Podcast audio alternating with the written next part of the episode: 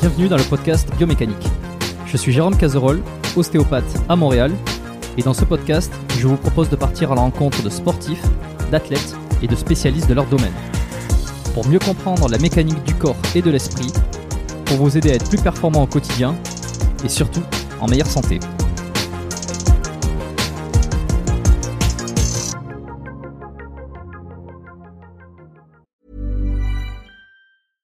Hiring for your small business? If you're not looking for professionals on LinkedIn, you're looking in the wrong place. That's like looking for your car keys in a fish tank. LinkedIn helps you hire professionals you can't find anywhere else, even those who aren't actively searching for a new job but might be open to the perfect role. In a given month, over 70% of LinkedIn users don't even visit other leading job sites. So start looking in the right place. With LinkedIn, you can hire professionals like a professional. Post your free job on linkedin.com slash people today. C'est bon, on est lancé. Bon, ben euh, c'est alors ça bon. Alors je- comme je t'ai dit là, je vais reprendre un peu le truc euh, de. Ouais, ouais. Je vais faire la petite introduction tranquillement parce qu'on avait enregistré euh, avec euh, Newton. Alors euh, c'était il y a, je sais pas, il y a quelques semaines maintenant. L'épisode avec euh, Newton de Double Dragon Workout donc euh, était sorti. Euh, c'était le numéro euh, 106. Donc ça remonte à quelques semaines. Et puis quand je discutais avec lui, on discutait. ta, ta, ta, ta, Enfin, c'était on était dans, on était dans le- le- la, la conversation. Et puis à un moment donné, on parle un peu de la création de, de, de, de Double Dragon Workout. Et puis Ouais. et puis je me dis, bah tiens, j'ai quand même envie de, de recevoir euh, Geoffroy aussi sur le, Le podcast. vois, pour- Et ouais, le deuxième dragon, quoi, tu vois. Et je voulais les, les mettre l'un à la suite de l'autre, l'un à la suite de l'autre. Et bon, alors c'est pas arrivé parce qu'avec le- la planification, euh, je l'avais pas prévu à l'avance, donc c'est pas facile. Le, le- le temps qu'on se trouve un moment pour enregistrer euh, le vrai. podcast, etc. Et puis bon, voilà, c'est arrivé. Puis j'ai eu un empêchement la dernière fois qu'on devait euh, enregistrer, donc on a dû replanifier. Mais euh, c'est bon, tout est bon. Donc on est lancé. Alors aujourd'hui, donc Geoffroy, qui était le deuxième double dragon. C'est ça exactement. Voilà. Bienvenue sur le podcast déjà, ça me fait plaisir de, de t'accueillir. Merci, hein. bonjour à tout le monde, tous ceux qui nous écoutent. Avec le même casque euh, que Newton. Exactement, ouais. 39 balles, pas cher, et simple, efficace, et voilà. Bon, comme ça on aura un bon son. Euh, et je disais aussi, ça sera, ça sera le, enfin probablement non, ça sera certainement euh, parmi les derniers euh, épisodes de podcast qui seront disponibles en entier sur la chaîne YouTube. Euh, comme vous savez, je mets tous les épisodes sur euh, sur tous les toutes les plateformes de podcast. Euh, J'y reviens à chaque fois, c'est Spotify, Apple Podcast, anciennement iTunes, Google Podcast, Deezer, enfin un petit peu partout. D'ailleurs, je rappelle que vous pouvez d'ores déjà laisser des notes si vous l'avez pas encore fait, si vous, vous écoutez ce podcast depuis un moment, vous n'avez toujours pas laissé une note. Allez-y, faites-vous plaisir. Je le dis toujours à la fin des épisodes, maintenant je le dis au début, comme ça ça change. Euh, donc, euh, et je les mets aussi sur YouTube en entier, filmé, euh, parce que on me l'avait beaucoup réclamé, parce que je trouvais ça sympa, et puisque je m'étais dit tiens, allez, on, on va mettre le podcast sur YouTube, ça va permettre de le faire, de le faire connaître à une audience différente, euh, sachant que sur les podcasts c'est plus difficile de, de se faire connaître parce que ça demande plus de, de bouche à oreille, euh, de, de, partage, etc. Et, et YouTube euh, profite de l'algorithme. Mais euh, je vais bientôt décider d'arrêter ça. Alors tu feras partie des derniers qu'on pourra voir en entier, euh, ton, ton beau visage, ton, ton, ton minois euh, de, de, je sais pas combien de temps ce podcast va durer, mais en entier sur YouTube. Euh, voilà, tout ça, les, les, les, trucs sont dits, comme ça c'est réglé. Euh, je vais te laisser te présenter, Geoffroy. Désolé d'avoir monopolisé un petit peu la parole au. Non, non, t'inquiète. Mais, ah, donc, donc, du coup, après, tu feras plus sur YouTube. Ah ben après, euh, après, euh, bon, je j'aime pas trop parler tant que c'est pas encore fait parce qu'on sait jamais. Ouais, Mais là, là, le truc qui va être fait probablement, c'est que les, les épisodes entiers ne seront plus sur YouTube, mais uniquement sur les, pla- les, les plateformes de podcast. Et probablement qu'il y aura des, des morceaux, d'ex- des morceaux de podcast, des extraits ouais, euh, que je mettrai sur la chaîne, ouais, qui orientent, parce que c'est plus efficace de prendre un, un petit thème, un petit sujet à un moment donné, de le mettre sur YouTube qui va durer euh, une petite dizaine de minutes, plutôt que de mettre deux, trois heures. Euh, parfois, c'est un frein. euh, et, et je trouve ça plus logique, ça, ça répond mieux aux critères de YouTube. Voilà. Ouais, pour poster, ça doit être lourd. Hein. C'est- bah alors c'est plus moi qui m'en occupe euh, puisque c'est quelqu'un qui, cool. qui bosse avec moi pour ça. Euh, ça m'a un peu débarrassé. Mais ouais, on va, on va, je vais voir avec lui pour essayer de faire quelque chose de sympa sur la chaîne. D'accord. Bon, bah, pour me présenter, bah, c'est simple. hein. Moi, je m'appelle Geoffroy, hein, de Double Dragon avec Newton. Donc, euh, nous, pour nous définir, parce que je dis nous, parce que bah, on a fait un la chaîne ensemble, donc c'est nous. Mm. Et on est des. alors, on est. je vais dire fitness parce que je veux pas être dans une niche. Je suis pas crossfitter, je suis pas bodybuilder, je suis pas. euh, Voilà, pour moi, euh, à la base, moi, je viens des sports de combat. J'ai commencé, comme beaucoup de monde, sport collectif, football. Après, sport de combat. Et puis euh, après, j'ai divagué, divagué dans le fitness, pardon. Et on a créé la chaîne YouTube. alors là, les dates, ça doit être euh, 2013, il me semble. 2012, Ah bon 2013. Ouais, C'était bah, au tout début d'Instagram. Hein. Hmm. On a connu Facebook et après on est arrivé sur Instagram. Et euh, nous, on est des entre guillemets, euh, on est des mecs qui font qui faisons des vidéos pour euh, pour motiver les gens. Parce que à l'époque, surtout, ce qui ce qui ressortait énormément, c'était que les gens n'étaient pas motivés pour s'entraîner. Maintenant, ça fait partie d'un lifestyle, donc les gens vont plus facilement s'entraîner. Mais à l'époque, c'était vraiment, les gens avaient vraiment du mal. Malgré que les gens sont maintenant plus obèses, ils avaient plus Mm. de mal à l'époque. C'était pas dans les mœurs. Ouais. Peut-être aussi euh, que maintenant euh, les, les chaînes qui parlent de enfin qui parlent qui, qui, font de la motivation, euh, il y en a enfin YouTube a explosé, on le sait. Euh, donc peut-être aussi que on a on a il y a, il y a moins besoin de, de trouver de la motivation. Enfin, il y a- la, la motivation se trouve. Après, bon, le- de là être motivé. Et ce qui est drôle, euh, c'est que j'ai retrouvé, euh, en regardant, en, en allant un peu fouiller, j'ai retrouvé une, une ancienne vidéo, une, une qui a le plus cartonné sur votre chaîne. C'était il y a il y a six ans, il me semble. Euh, une petite vidéo simple où vous faites un circuit abdominaux. Exactement. Ouais, ça me fait penser exactement. aux vidéos de Thibaut InShape aujourd'hui qui fait, euh, il fait pas mal de trucs comme ça aussi. Ouais, ouais. Et c'est, bah, ce format-là, en fait, il était simple et il parlait, je pense, un peu plus à tout le monde. Et, euh, et puis on avait euh, quand même un bon physique tous les deux, on était assez secs, euh, assez jeunes, donc je pense que ça attirait. Et puis à l'époque, ça se faisait beaucoup moins, quoi. Surtout les Français. Surtout les Français. Nous, quand on a commencé, il n'y avait pas énormément de Français. hein. C'était américain. Ouais, ce qu'il me disait Newton, vous êtes beaucoup inspiré de, du marché euh, euh, anglophone euh, américain Ouais, pour le Ouais, ouais, bah tu sais, c'est un peu comme le sport. Hein. Tu regardes beaucoup les États-Unis, hein, tout se passe là-haut généralement. Donc Mm. euh, et puis ça fait rêver, ça fait rêver. Tu vois, si tu fais des abdos au bord du canal à Reims et puis tu fais euh, des abdos à Santa Monica, euh, c'est pas ça, c'est pas le même rendu. C'est pas la même. Ouais. Et alors toi, t'as démarré avec les sports de combat, donc. Euh, Ouais, exact. Autant, Alors autant Newton était avec le break, enfin, on a, on a vraiment euh, couvert toute sa partie breakdance euh, Ouais. quand il, Ouais, j'ai regardé. jeune.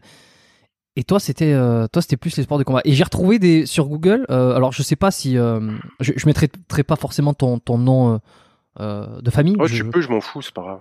Bon, euh, je verrai comment je nomme le titre, mais Ouais, euh, quand ouais. on met ton prénom et ton nom de famille, on, on trouve des pages de comment je sais pas de références MMA, euh, statistiques, des trucs comme ça. Ouais, bah j'ai un combat Sherdog. Alors euh, Sherdog, c'est euh, pour ceux qui connaissent pas, en fait, c'est le référencement euh, de ton palmarès. En fait, si tu veux avoir Mm. le palmarès d'un combattant de MMA ou de pancras, eh ben tu vas sur Sherdog. C'est un peu la le Wikipédia, on va dire, de des combattants de MMA. Et alors alors, moi, commencé pour- comme ça, c'est ça? Ouais, alors moi, pour faire simple, comme je te disais, j'ai fait du football, mais euh, on va dire j'avais un tempérament un peu, un peu chaud. J'étais un peu nerveux, on va dire. Et euh, donc j'ai fait du foot, mais arrive un moment, en fait, le foot, le problème, c'est que c'est quand tout va bien, c'est bien, mais quand tout va mal, euh, c'est un peu compliqué. Tout le monde se lance la balle. C'est le football, quoi. C'est euh, pour ceux qui ont déjà pratiqué, ils savent comment c'est. Et puis j'ai eu des bonnes générations de football, et puis après, quand tu vieillis, c'est différent. c'est pas pareil. Les mecs sont moins sérieux. c'est différent. Et du coup, moi, en parallèle, j'avais commencé les sports de combat. Donc, j'ai commencé dans un club qui, à la base, fait du karaté Shodokan. Pour ceux qui connaissent pas, c'est le karaté, on va dire, c'est plus basé sur le kata. Même Mm. s'il y a des parties combat, c'est vraiment kata. Et euh, on, ils nous donnaient des cours de sanda. Donc, euh, c'était un peu... Sanda, alors c'est la boxe chinoise en version combat. C'est le kung-fu, mais en combat, c'est le, le wushu. Euh, Il y a qui, qui est connu qui fait ça? Ah, Je sais plus, mais tout le monde ne connaît pas. Mais enfin bref, c'est vraiment partie combat. Ça ressemble un petit peu au sambo, mais il n'y a pas de kimono et euh, c'est des saisies. et Les Chinois sont très forts à ça. Bah, c'est, ça vient de Chine, hein, c'est, euh, c'est le kung-fu. Donc c'est la partie combat, c'est vraiment complet. hein. Ok. Donc, on a ça, fait ça. tu, tu faisais ça pendant, te, pendant les sessions de karaté en plus? Non, en fait, je faisais pas de karaté. Moi, je- il en fait, c'était un espèce de cours libre et il nous faisait des cours de, de sanda, mais lui, c'était un prof de karaté. C'était un peu bizarre, quoi. Hum, Donc, euh, enfin bref, c'était un peu la débrouille et puis euh, fallait se démerder. Donc, euh, Et mais alors, attends, moi, parce que karaté Shotokan, tu vois, je vois parce que je- j'en ai fait du karaté et, euh, et, et je crois que c'était celui-là quand j'étais quand j'étais plus jeune. Euh, Shotokan. Et l'autre, c'est quoi, tu sais euh, L'autre nom? Les autres, le Ah, nom du Kyo- karaté. Ki, Ah, Kyokushinkai. Kyokushin. Putain, Alors, ouais, bah, le karaté, il y en a plein. Il y a plein d'écoles. Il y a Shonryu aussi. il y a karaté Okinawa. Il y a, bon, je suis pas Ah un spécialiste ouais. du karaté, mais j'adore les arts martiaux. Mais en fait, j'ai vraiment grandi avec euh, l'esprit art martial. Ce qui se perd beaucoup maintenant dans les sports de combat, ce qui est dommage. Mais euh, bon, il y a du bien et du contre. Mais, Mais tu sais euh, que j'ai entendu ça. euh, C'était euh, d'ailleurs, je, je vais rendre un petit hommage à, à- enfin hommage. je vais faire un petit coucou à Slim Nomad Slim du qui, qui a le podcast Movers, qui avait invité que tu dois peut-être connaître Gré- Grégot, Greg de Grégot TV. oui, j'ai déjà vu des vidéos de lui. C'est un kicker, lui. C'est beaucoup du stand-up, c'est beaucoup du pied-point qu'il fait, il me semble. Bon, je, il fait, lui, bah, il avait un podcast à un moment donné, alors ça permet de reprendre, Ouais. et, et il est passé euh, sur le podcast Movers donc de, de Slim, comme je disais, et puis il disait euh, à l'intérieur de ce podcast justement que euh, qu'aujourd'hui, ça se l'art, euh, l'art martial se perd un petit peu au profit du, du MMA et que qu'on est on est plus dans le combat, que c'est ce qui est beaucoup mis en avant et qu'on perd l'art martial, tu vois, Bah, en tant que tel. En fait, le truc, tu vois, c'est que ça peut devenir vite chiant. Tu vois, si tu, si tu dis à un mec de 20 ans qui veut commencer le karaté, mec, tu vas faire que des katas pendant tant de temps et tu vas attendre de 5 ou 10 ans pour avoir ta ceinture noire, le mec, il va se barrer. Euh, les jeunes, maintenant, ils veulent tout tout de suite et euh, ils veulent de la bagarre, en fait. Et puis, pour celui qui connaît pas l'art martial, il va regarder ça d'un extérieur, il va trouver ça chiant. C'est du Ouais. visuel maintenant, donc euh, c'est très compliqué. C'est très très très compliqué. Nous, je me rappelle quand t'es allé, euh, moi j'avais j'ai vraiment cet esprit-là, bon un petit peu maintenant, mais euh, c'est j'arrive sur les tatamis, je salue les tatamis, je salue les gens qui ont créé euh, les arts martiaux. Je fais toujours un salut quand je vais sur un tatami. C'est c'est mon habitude, c'est c'est le respect des anciens. Et euh, maintenant ils, ils marchent sur les tatamis avec des baskets, tu vois. C'est c'est un Mm. autre euh, c'est un autre délire. Bon après, euh, je généralise. hein. Mais euh, nous, on avait vraiment ce côté-là. Moi, c'est pour ça que j'adore les arts martiaux. J'ai grandi vraiment avec ça. Bruce Lee, tout ça, c'était vraiment carré. C'était euh, pour nous, fallait être humble, droit, fort et euh, combattre les méchants et, euh, et euh, porter la justice, quoi. C'était vraiment ce côté-là. Hmm. T'es, de quelle année? Je suis de 88, moi. Ok, ouais, ouais. Euh, j'ai, vécu plus ou moins dans la même génération. Je suis une 90, donc. euh, 90, ouais. Ouais, moi, je me rappelle très bien. euh, Alors, il y avait les films de Van Damme, mais il y avait aussi La Fureur du Dragon. Ouais. Opé- bon, Opération Dragon, c'est arrivé plus tard, mais tout ça, c'est, c'est, ça, ça a marqué toute une génération. Euh, Justement sur le, le kung-fu, le sport de quoi. Alors quand j'étais plus jeune, je faisais du karaté, je voulais faire du kung-fu, j'avais tout ce truc là. Ouais. Après, ça m'a passé. Mais peut-être qu'aujourd'hui, est-ce qu'aujourd'hui, peut-être aussi, euh, euh, c'est parce qu'on veut se défendre. Euh, Est-ce qu'il y a un truc de, il y a un truc un peu de, euh, pas de survie, mais euh, en fonction de là où t'habites, Ouais, je vois ce que tu veux dire. Mais moi, pour moi, à l'époque, en fait, je suis d'une génération où si t'étais un mec, fallait que tu saches te battre. On respectait en fait ces gens-là. On respectait le mec. Tu sais, il y avait toujours un mec dans le quartier ou ailleurs. Ah lui, il est Mm. chaud, il est chaud et voilà quoi. C'était vraiment. Maintenant, c'est mal vu hein, la bagarre. Bon, je dis pas que c'est bien. hein. C'est, c'est pas. On n'est pas là pour se battre. hein. Mais euh, t'avais une sorte de respect pour celui qui savait se défendre. Maintenant, celui qui sait se défendre, c'est un sauvage. Maintenant, les combats, c'est à coup d'avocat. Donc, euh, à l'époque, tu faisais quelque chose de pas droit, il y en a, ils te bottaient le cul. Ils te mettaient dans le droit chemin. Maintenant, tu peux, tu peux plus rien dire à personne, tu peux plus rien faire. Si tu mets une claque à quelqu'un, t'es un terroriste. C'est très compliqué. C'est, euh, c'est différent, c'est différent. Maintenant, euh, voilà, les, il y a plus de, bah, en fait, il y a beaucoup moins le côté euh, tribal, moins le côté sauvage. Maintenant, c'est très, euh, c'est réseau, le mec il va t'envoyer un virus ou tu vois, c'est c'est c'est très compliqué, c'est c'est différent. Et tu te souviens, toi, quand euh, t'étais plus jeune, donc tu me dis que t'étais un peu chaud. Ça, ça veut dire quoi? T'étais bagarreur au départ? Ou t'étais juste euh, Non. actif En fait, j'avais toujours quand même le le côté euh, si je savais que quelqu'un était était fort, je me suis dit je voudrais me tester pour voir si je suis plus fort. Mais c'est pas pour ça que j'allais ennuyer les gens. Mais euh, après, par la suite, quand j'ai eu ma période un peu sortie, boîte de nuit, tout ça, c'est toujours moi qui réglais les histoires généralement. C'était jamais moi qui étais euh, au premier abord et à chaque fois c'était moi qui étais euh, à régler les histoires. Mm. Parce que les gens parlent beaucoup et mais n'agissent pas. Et euh, moi, arrive un moment, c'est je parle pas et j'agis. Après, euh, voilà quoi, c'est des c'est l'expérience de la vie. Hein. C'est ça s'est jamais vraiment mal passé, mais ça va. Ok. Et donc tu fais, tu fais donc du de, de la non de l'art. J'ai- oublié non voilà. Bon après c'est plus je faisais du Sanda. pied-point, c'est pas vraiment du sanda pur. Hein. J'avais fait une compétition euh, pendant ce temps-là, je devais avoir 16 ou 17 ans, je sais même plus. Hmm. Et euh, j'avais gagné, c'était euh, Nord-Est, je sais même plus si c'était truc France ou Nord-Est, mais c'était pas développé, c'était vraiment à l'arrache. hein. Je suis arrivé, j'ai combattu j'ai fait deux combats, deux victoires, et le dernier, j'ai gagné la victoire, mais le mec était, était en train de me battre, mais j'ai réussi à lui casser le nez, et il a saigné tellement que l'arbitre a arrêté le combat. Et je me rappelle que c'était mes premiers KO, j'ai mis mon premier KO euh, au combat, et ça m'a fait, euh, ça m'a fait bizarre, tu vois. Quand t'as 16 ans, que tu mets un, un coup de poing à un mec, et le mec il est sonné, et l'arbitre, tu le regardes du genre, euh, bah compte-le, je sais pas, ou est-ce que tu vas le compter? Il compte pas, bah toi tu leur remets une bonne, et il tombe droit comme un piqué, et tu dis putain, je l'ai tué ou quoi et Ah ouais, franchement, je me rappelle. Ouais, c'est le premier sentiment que ça m'a fait. Ah ouais, ouais, franchement, ça m'a fait bizarre. Ça m'a fait bizarre parce que le mec, il était vraiment, franchement, il était tombé euh, vraiment droit. Je lui mis un coup de poing, il est tombé, mais droit. Hmm. Parce qu'il avait encore à moitié la garde au sol. Donc, euh, il était vraiment euh, déconnecté, quoi. Et quand t'as 16 ans et tu fais ça, oh, bah, d'un côté, tu dis, je tape fort, mais euh, tu dis, wow. Tu vois, c'est c'est là que c'est tu vois que c'est dangereux. Hmm. T'as- peur tu, au moment où tu tapes que le mec il s'écroule, est-ce que tu regrettes, tu dis oh putain merde, j'aurais pas dû frapper si fort? Bah, bizarrement, j'ai pas eu le regret. Parce que après, j'étais vraiment focus combat. hein. Tu sais, quand tu combats, t'es un peu en, dans un autre état. Mais euh, c'est après coup, tu dis, euh, wow. Après la compète, quand tu y repenses, quand tu es sur le retour en- sur la, dans la voiture, tu dis, oh, comme il est tombé, c'est quand même, euh, tu vois, ça rigole pas, quoi. Ça va, c'est des tatamis par terre, mais Mm. euh, Mm. c'est du béton. Le mec, il peut, il peut avoir vraiment quelque chose de mauvais. Hein. En plus, il, va avoir mon âge, il va avoir 17 ans, 18 ans. Comment ils sont les arbitres euh, C'était à l'arrache. ils- hein.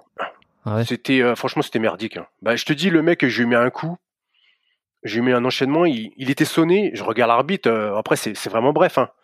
mais euh, je me suis dit il va le compter et il l'a pas compté. Donc euh, bah moi j'en ai mis une dernière. Et ouais c'était vraiment c'était amateur, hein. c'était vraiment amateur. Je me rappelle j'avais une médaille, je sais même pas si je l'ai encore. C'est la médaille. voilà ils ont mis un petit bonhomme qui fait des arts martiaux, mais ils ont mis un mec qui fait la, du la pétanque, c'était pareil. Hein. Je, tu as dû voir un peu parce que est-ce que tu t'intéresses actuellement au MMA un petit peu ce qui Ouais, se passe euh, J'y reviens. Alors pour faire bref, il y a une grosse période où j'ai arrêté de regarder le MMA parce que quand j'ai arrêté, parce que c'était un espèce de sevrage, et, euh, et maintenant je m'y remets, je regarde vraiment beaucoup. Je regarde beaucoup plus euh, le MMA que la musculation ou tout ça quoi. Ouais, que le fitness et le, Ouais, ouais, ouais, le, le fit game. C'est ça. T'as vu, t'as dû forcément voir récemment, et je vais te parler de lui parce que je l'ai reçu dans le, le- sur le podcast euh, il y a quelques semaines. C'est Benoît Saint-Denis, donc euh, qui sera l'épisode 116. Euh, Ouais, ouais, ouais, c'est un mec que je suis. Franchement, il est vraiment bien, vraiment bien, très très fort. Il a eu un combat qui était vraiment difficile pour ouais, commencer là. ça. Et il a mangé, mais il a prouvé à tout le monde que voilà, Mm. il démontait pas. Il- Impré- impressionnant. Et bon évidemment je, on, lui en a beaucoup parlé puis ça a fait débat parce que l'arbitre a été énormément critiqué euh, parce que euh, il faisait son combat été viré, et- hein. et- oui bah, il me semble qu'il y a eu ça. Et alors je, je vais poser quand même la question j'essaie de savoir est-ce que euh, voilà comment tu te sentais à ce moment-là? Parce que quand il était roué de coups bon le, le combat est disponible sur sur YouTube ou quelque part il y a les Sur highlights Fight comme Pass, il me semble. ah, donc c'est Benoît Saint-Denis contre j'ai oublié le nom de, de son adversaire. Ah, je sais plus, c'est ouais, le Brésilien, je sais plus comment il s'appelle. Euh, Dos Santos. Ouais. Voilà. Et ben euh, alors tu le vois quand même, il se prend des coups. Et à un moment donné, tu, tu, tu, il, tient debout, mais tu sais, euh, tu sens qu'il y a quasiment plus rien. Et l'arbitre, il arrête pas. Euh, et et c'est vrai que là où, où le Benoît, il est impressionnant, c'est qu'il tient jusqu'au bout, il s'écroule pas, et il, enfin, il se bat comme un, comme un chamègre, quoi, tu on dire. Et, et alors lui, ne, alors c'est marrant parce qu'on a chacun on a un truc, tu vois. Et, et, pour lui, l'arbitre, euh, tant qu'il est dans le combat, etc. euh, Pour lui, c'est pas, il y a pas une réelle faute de l'arbitre. Bon, si, je te laisserai écouter l'épisode avec lui si ça t'intéresse, et puis j'invite tout le monde à aller l'écouter Ouais. euh, parce que c'est assez, euh, enfin son parcours est assez incroyable parce que lui au départ il vient des forces spéciales, il a ça. fait le, il est voilà, il était dans l'armée ensuite il, il a, il a passé combat UFC donc c'est assez ouf, assez, assez ouf. Et toi quand t'as vu le combat, qu'est-ce que t'as pensé de l'arbitre, tu vois? Toi qui as pratiqué, tu t'es dit, il est complètement barré, il lui a fait perdre des années de vie. Bah, c'est dur en fait, tu vois, c'est très propre à chacun. C'est euh, d'un côté, tu comprends que tout le monde dit qu'il faut arrêter parce que il y a intégrité, ça reste un sport. Mais euh, moi, je l'ai entendu parler sur euh, sur notre chaîne YouTube, on a sur un podcast, et je suis aussi d'accord avec lui, avec son coach Daniel Ronin, Warren, pour lui, il devait continuer, il a continué, il y a eu moyen qu'il revienne. Et je comprends carrément. Franchement, c'est euh, c'est très dur à donner un avis, parce qu'il y a que lui qui peut dire. Il y a que lui, hein, franchement, c'est lui l'intéressé. Donc c'est lui qui voit comme. Tu sais, les mecs avant quand ils combattaient, t'avais vraiment le côté, euh, bon, je rentre dans la cage, ça se ferme, je me bats, Ouais. je mets mon intégrité, je mets limite ma vie dedans. Tu vois ce que je veux dire? C'est toi qui quoi. choisi. Un sport de combat, de toute façon, dès que tu prends un contact, un point sur toi, tu es d'accord avec ça. Donc il y a des risques. Et euh, soit tu les acceptes, soit tu les acceptes pas.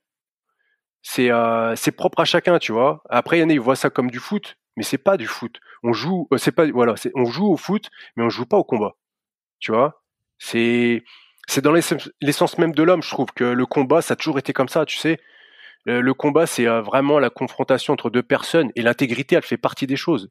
Si tu dois y passer, c'est triste à dire, mais c'est comme ça. Tu l'as choisi. Quand tu rentres Mm. sur le truc, c'est pas tu dis ouais, j'espère que j'ai pas avoir mal. Bah fais pas de sport de combat, tu vois. C'est t'es là, t'es euh, comme tu dis, tu vas à la guerre. Et si tu dis que tu vas à la guerre, faut être prêt à faire la guerre. Si tu dis que tu vas à la guerre et que dès qu'on te tape, eh ben tu dis non, faut arrêter. Mais mec, va pas à la guerre. Quand tu vas à la guerre en vrai, tu sais que l'autre en face, il a un flingue, il va te tirer dessus. T'es es prêt, mentalement, il faut être prêt. C'est pour ça que c'est bien d'un côté que ça se démocratise, parce que financièrement, ça va faire augmenter les choses, mais il y a juste ce côté-là. Parce qu'il y, a- beaucoup, avant, c'était vraiment... euh, c'est pour ça que c'était des bagarreurs au début. Parce que les gens euh, savaient très bien les risques. Et maintenant, j'ai l'impression que les risques, les gens, ils l'oublient. Hmm. Ça Hmm. fait partie des choses. Moi, je, je- suis- je- je suis je suis d'accord, hein, avec euh. lui. Et je suis d'accord aussi avec ceux qui disent qu'il aurait fallu arrêter. Moi, honnêtement, euh, j'aurais été l'arbitre, j'aurais arrêté. Ben, il y, a- il y a vraiment deux points de vue parce que ce que tu dis c'est intéressant. Effectivement, euh, on, on oublie peut-être les risques et c'est le fait que ça, ça, ça augmente en popularité aussi, qu'on y met de plus en plus de règles et que t'as un peu l'impression. Moi, je me souviens, euh, il y a dix ans, lorsque je tombais, euh, alors dix- oui, si, dix ans, euh, que je regardais sur YouTube de temps en temps, je voyais des espèces de, de, de best-of euh, de combats UFC américains. Euh, allez, je me rappelle à l'époque, il y en avait un qui s'appelait Tankabot. Ce, ce, c'est- c'est- Ouais, ouais, voilà, bon, il y a longtemps. Euh, et je trouve ça impressionnant et je me disais, ces mecs sont fous, ils sont malades. C'est définitivement ces mecs sont malades. Ils se foutent dans une cage, ils se, ils se tapent sur la gueule avec un, c'est l'image que j'avais, hein, euh, avec un mélange, euh, un mélange d'arts martiaux, de plein de trucs différents. Le but, c'est pas que ça soit beau. Le but, c'est pas que ça soit euh, stylé, raffiné, euh, de tout ce que tu veux. C'est euh, que l'autre, tu l'éclates. Et le premier qui reste, il a gagné. Et j'avais ce truc de me dire, putain, les mecs sont complètement barjots. Jamais j'irai me foutre là-dedans. Euh, céder un peu des surhommes ou des mecs qui ont rien à perdre. J'en sais rien. Tu vois, j'avais cette, euh, cette vision-là. Aujourd'hui, et je dis pas que je suis moins impressionné, parce que quand je vois les combats, euh, je me dis les mecs sont toujours aussi fous furieux. Encore plus parce que ça, avec les préparations physiques, les techniques, les, les- la technique, ça a encore évolué. Donc les mecs sont, sont, sont fous. Mais peut-être que, étant donné que c'est beaucoup plus encadré, ça s'est popularisé, euh, que justement on arrête le combat avant que le mec euh, soit euh, la gueule découpée. Il y a un côté où tu te dis comme si c'était ça s'était accessibilisé. Bah, c'est ça. Mais tu sais, c'est toujours le côté financier. Si euh, madame et monsieur tout le monde regardent la première fois un combat, qu'ils voient celui-là, bah, ils vont pas dire à leur fils, vas-y, va combattre. Hmm. Tu vois ce que je veux dire? Alors que s'ils voient... C'est ça, c'est c'est c'est parce que c'est aussi... toujours- De toute façon, ça revient toujours la même chose, c'est toujours l'aspect financier. Vu que là, ça s'est popularisé, t'es obligé d'un peu d'adoucir les choses. Mais quand t'es un combattant, euh, voilà quoi. Après, bon, ce qui est pas plus mal non plus. Mais qu'est-ce qui fait qu'un arbitre, selon toi, il décide de pas arrêter euh, là? Et euh, sur sur d'autres combats, il va arrêter très vite euh, quand le mec va être directement par terre. Ou, euh, Après, c'est ça, c'est son jugement. Et là, c'est vrai qu'en tant qu'arbitre, il a pas, il a pas bien jugé le truc. Mais euh, c'est très compliqué. hein. Après, lui, il aurait dû penser à sa place hein, et se dire ouais, je laisse trop les choses déborder. euh, vaut mieux se faire engueuler un petit peu parce que t'as arrêté trop tôt que attendre trop tard et puis te faire virer. Lui, il s'est fait, virer. Donc comme ça, moi, c'est réglé. Hmm. Bon, et puis euh, c'est vrai que l'enjeu principal, c'est le, c'est que c'est la, enfin c'est c'est la santé quoi, de Ouais. du combattant. Bon après, comme tu dis, une fois qu'on rentre dans le truc, en plus il y a la cage, il y a ce truc, t'as l'impression que tu peux pas sortir, donc ça fait un peu, euh, enfin euh, l'image du, on met deux pitbulls au même endroit et puis il y en a qu'un qui Ouais, c'est ça. qui ressort vivant. Tu sais, moi, mon- un de mes combattants préférés, Ouais. c'était c'était Henson Inoue. Pour ceux qui connaissent, c'est un vieux combattant, le Yamato Damashi. Et en fait, lui, il avait battu Randy Couture à l'époque, il y a très très longtemps au Valicudo, il me semble, au Japon, si je, si je dis pas de bêtises. Il a Mhm. clé de bras. Et il a fait quelques combats, mais ce mec-là, euh, après avec le recul, tu vois que c'est pas un tueur, mais c'était un, il était, il disait, euh, je rentre, je suis là pour mourir. Et euh, et il y avait une phrase que j'ai aimée et que d'ailleurs je me suis fait tatouer. C'était euh, vis comme un homme, meurs comme un homme, deviens un homme.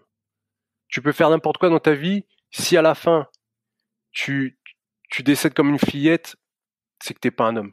Faut, faut rester droit toute sa vie, il faut vraiment se comporter comme un homme, et euh, là tu seras, tu seras un homme. Ah, ça fait très euh, Yakuza, tu sais. ça. Bah lui, il avait des liens avec les Yakuza. Ouais, c'est ce que je vois justement. Moi, j'adore le côté, euh, j'adore ce côté Japon, il est très, très cadré, tu vois. C'est un peu Mm. des, les mecs sont badass, mais ils sont, sont droits, tu vois ce que je veux dire. Et, et, le, et là-bas, le sport de, les sports de combat sont, sont beaucoup plus présents. Enfin, l'ont été Japon bien avant, ouais, bien avant la France, tu vois. Je, je pense à un oui, mec comme bah, Jérôme Le les arts martiaux. C'est les arts martiaux. Ouais. Et euh, eux, ils ont vraiment une culture qui est du respect des combattants, et ça, c'est magique. Tiens, là, j'ai regardé encore euh, un épisode de Betchen Cigar, là, et euh, de Baptiste Marché, Mhm. et il avait invité euh, le Banner, et le Banner, il Mhm. dit que quand il était en France, il n'y avait aucun retour, et quand il était au Japon, euh, bon, je sais plus ce qu'il dit exactement, mais c'était limite euh, comme un comme un demi-dieu, comme les Yakuza Yokozuna était très respecté, très respecté. En fait, tu vois, de toute façon, quand tu vois les événements du Pride à l'époque, c'était magique, c'était magique, c'était euh, vraiment, euh, c'était un film, c'était un film. Tu regardais ça. euh, moi, le combat où j'ai eu le plus de frissons, que j'ai eu le plus grosse attente, parce qu'à l'époque, il n'y avait pas encore Internet ou je l'avais pas encore. Donc j'avais les combats, j'allais j'allais acheter le DVD au bureau de tabac du Pride et je regardais ça et c'était Mirko Krokop contre Fedor et ce combat-là, il m'a mis des frissons du début à la fin. C'était vraiment, en fait, c'était c'était magique. Franchement, le Pride, c'est euh, c'était à voir. Ceux qui n'ont pas connu ça, c'est dommage pour eux. Ouais, bah, j'ai pas connu, tu vois. Ah ouais, t'as pas connu le Pride? Non, ça me dit rien. Ah, je me rappelle, les le tout premier combat que j'ai vu du Pride, c'était un mec qui s'appelle Kevin Randleman. C'était un lutteur énorme. Et euh, contre un japonais, Yamamoto. Et euh, ça a fini en. Le mec, il faisait des le poirier et il lui mettait des coups de genoux euh, dans la tête en retombant. Et j'ai vu ça, j'ai dit waouh. En fait, au début, je pensais limite que c'était du catch. Hmm. Et après, j'ai vu que non, c'est pas du catch. Parce qu'il y avait euh, à l'époque le catch japonais, on appelait ça le catch japonais. Et euh, les mecs se tapaient vraiment. Mais ils avaient la main, la main ouverte, tu vois, ils se mettaient que des paumes de main. Ils se mettaient pas des poings fermés. Il y avait Ok. Basreten qui combattait, euh, Funaki, tout ça, quoi. Et toi, toi de voir ça, euh, ça t'a donné envie euh, de faire du MMA, de faire d'autres sports de combat? Ouais, ouais, ouais. Alors pour la petite histoire, pour revenir euh, sur moi, parce que je raconte ma life. hein. Oh bah c'est le, on est là pour ça. C'est- ça. Fais-toi fais-toi plaisir. Pour une fois que j'ai le droit de raconter ma vie, que ça t'intéresse. alors, alors en fait, voilà, j'ai fait, j'ai commencé donc l'espèce de boxe chinoise wushu à côté, mais c'était, en fait, je m'entraînais là-haut et je rentrais chez moi et je me réentraînais chez moi parce qu'en fait, euh, pour moi, l'entraînement c'était pas assez, j'en voulais plus. Donc, euh, je me suis inscrit par la suite à un club de boxe taille qui s'appelle le club Face à Face à Reims euh, de Jean-Marc Guillot. Et là, il y avait des compétiteurs boxe taille, tout ça. Et là, je m'y suis entraîné. Et je me rappelle, je prenais le bus tout le temps parce que on pouvait pas me, on pouvait pas me déposer. Enfin bref, je prenais le bus, je, puis je marchais au moins une demi-heure à chaque fois. Mais j'y allais, j'y allais tout le temps. Je loupais vraiment aucun entraînement. Et euh, c'est là que j'ai vraiment appris mon pied-point. Et euh, j'ai rectifié les choses. Et je m'entraînais avec les compétiteurs. Et j'ai jamais fait de compétition parce que, si tu veux, les premiers combats de boxe taille, ça s'appelle des critériums. Tu fais des critériums et tu fais plusieurs combats dans la même journée. C'est un espèce de tournoi, quoi. Mais tu Mm. peux faire trois, quatre combats, tu vois. Et le problème, c'est que je sais pas pourquoi j'avais une blessure de, de foot qui revenait à chaque fois. C'est en fait, euh, je- il me semble que je m'étais fait une, euh, une distension du ligament euh, à la cheville gauche. Et je sais pas pourquoi ça s'est jamais vraiment remis. Et je me faisais entorse sur entorse. Alors, euh, je me suis, parce qu'à chaque fois que je faisais du PAO, si je tapais, euh, il suffisait que je tape un peu mal dans le PAO, que mon pied soit un peu en hyperextension, et ben j'avais une entorse. Ok. Donc c'était très compliqué. Et alors j'ai jamais vraiment su ce que j'ai eu. J'ai Mm. fait des IRM, j'ai fait des scanners, j'ai fait même des Dopplers. Euh, j'ai vraiment tout fait et j'ai jamais su ce que j'ai eu. Et j'ai même vu que j'avais un kyste osseux à la cheville droite, mais c'était pas la même cheville, donc c'était autre chose. Et euh, du coup, euh, j'ai arrêté la boxe taille. J'avais fait quoi J'avais fait trois ans du coup de boxe taille. Et du coup, j'ai arrêté parce que bah en fait, ça m'énervait de m'entraîner comme les compétiteurs, mais pas combattre. Et, du coup, j'ai arrêté et c'est là que j'ai un peu découvert la musculation. Parce que bon, bah, je voulais faire quand même quelque chose. Et franchement, euh, quand j'ai arrêté la- le Muay Thai, honnêtement, c'est comme si je perdais quelqu'un de ma famille. C'était vraiment un, un deuil. C'était vraiment très très compliqué cette période. Mais t'as arrêté euh, pour, pour cette blessure-là ou c'est parce qu'il y avait aussi d'autres événements euh, C'est vraiment que Ouais, pour non, j'ai arrêté parce qu'en fait, euh, je m'entraînais, mais je pouvais pas combattre. Et pour moi, c'était si tu t'entraînes, tu combats. C'était c'était pas concevable pour moi de pas combattre, et de m'entraîner, Mhm. pas combattre, tu vois. Mhm. Pour moi, l'entraînement c'est bien, mais euh, moi, je voulais être combattre, je voulais combattre, je voulais être le meilleur. Je voulais vraiment être vraiment le meilleur, le meilleur. J'avais vraiment cet objectif-là. Et, et la boxe anglaise, par exemple, ou euh, d'autres sports qui impliqueraient pas les, les chevilles, les, le Bah, bas du alors, corps? j'adore la boxe anglaise. Je suis un fan de la boxe anglaise. Mais euh, pour moi, c'était pas assez complet. Tu vois, en fait, j'avais vraiment l'esprit complet, complet, complet, complet. Je voulais vraiment faire les choses les mieux, les plus avancées. C'est pour ça que j'ai toujours été fan de, de Bruce Lee, parce que pour moi, c'est lui qui a inventé un peu le MMA, parce que il a créé le Jeet Kune Do. Et Jeet Kune Do, c'est un art martial qui évoluait, qui euh, changeait tout le temps. Il avait toujours euh, des, il faisait des clés de bras, il faisait des choses comme ça. Mm. Bon après il mordait aussi, hein, mais euh, ça c'était des autres techniques. Mais mais c'était vraiment c'était vraiment l'art. Moi je voulais vraiment et en fait je voulais faire du MMA, mais à l'époque il n'y avait pas de club. Et puis j'avais pas de voiture, j'avais rien, donc Quelle région de France? Tu viens d'où? Je suis de Reims. Alors c'est à une heure et demie au-dessus de Paris, c'est à Champagne-Ardenne, c'est la ville du Mm. champagne. Ah, tu bois du champagne? Oh rarement. c'est c'est- con. C'est con. C'est c'est un peu comme moi finalement. Je, je suis né, euh, enfin, je suis de la région Bordeaux, enfin, euh, des Landes, mais j'ai fait mes ouais. études à Bordeaux. ouais.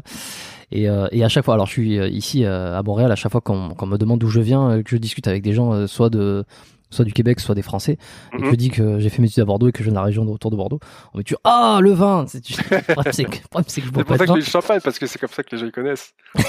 sais, pour que Jay-Z et Beyoncé viennent dans la région, c'est que euh, le champagne, ça, ça, ça touche les gens. Tu, tu les as croisés? Non, non, non, mais c'était connu, c'était passé, même 50 Cent, il était passé à Place d'Erlon, tu sais, au centre-ville de Reims. C'était Ouais. l'événement, quoi. Les mecs, ils viennent investir dans les vignes. hein. Ah, tu m'étonnes. Euh, ok, donc euh, tu, tu décides d'arrêter euh, le, le, le Muay Thai. euh, Est-ce que tu Ouais. as, eu, eu le temps de faire un peu de compétition? Alors c'était comme tu me dis, les compé- 3-4 combats par, par jour.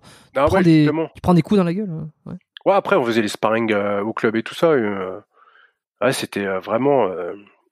Non, j'ai pas fait de combat du coup en, en Muay Thai, pas du tout. Ouais. On faisait que des combats comme ça entre nous, sparring quoi. C'était vraiment cool. Et du coup, j'ai arrêté. Et c'est là en fait mon, mon ancien beau-père, du moins le père de mon ex euh, copine. Il c'était un mec qui était quand même balèze. Et il faisait de la muscu.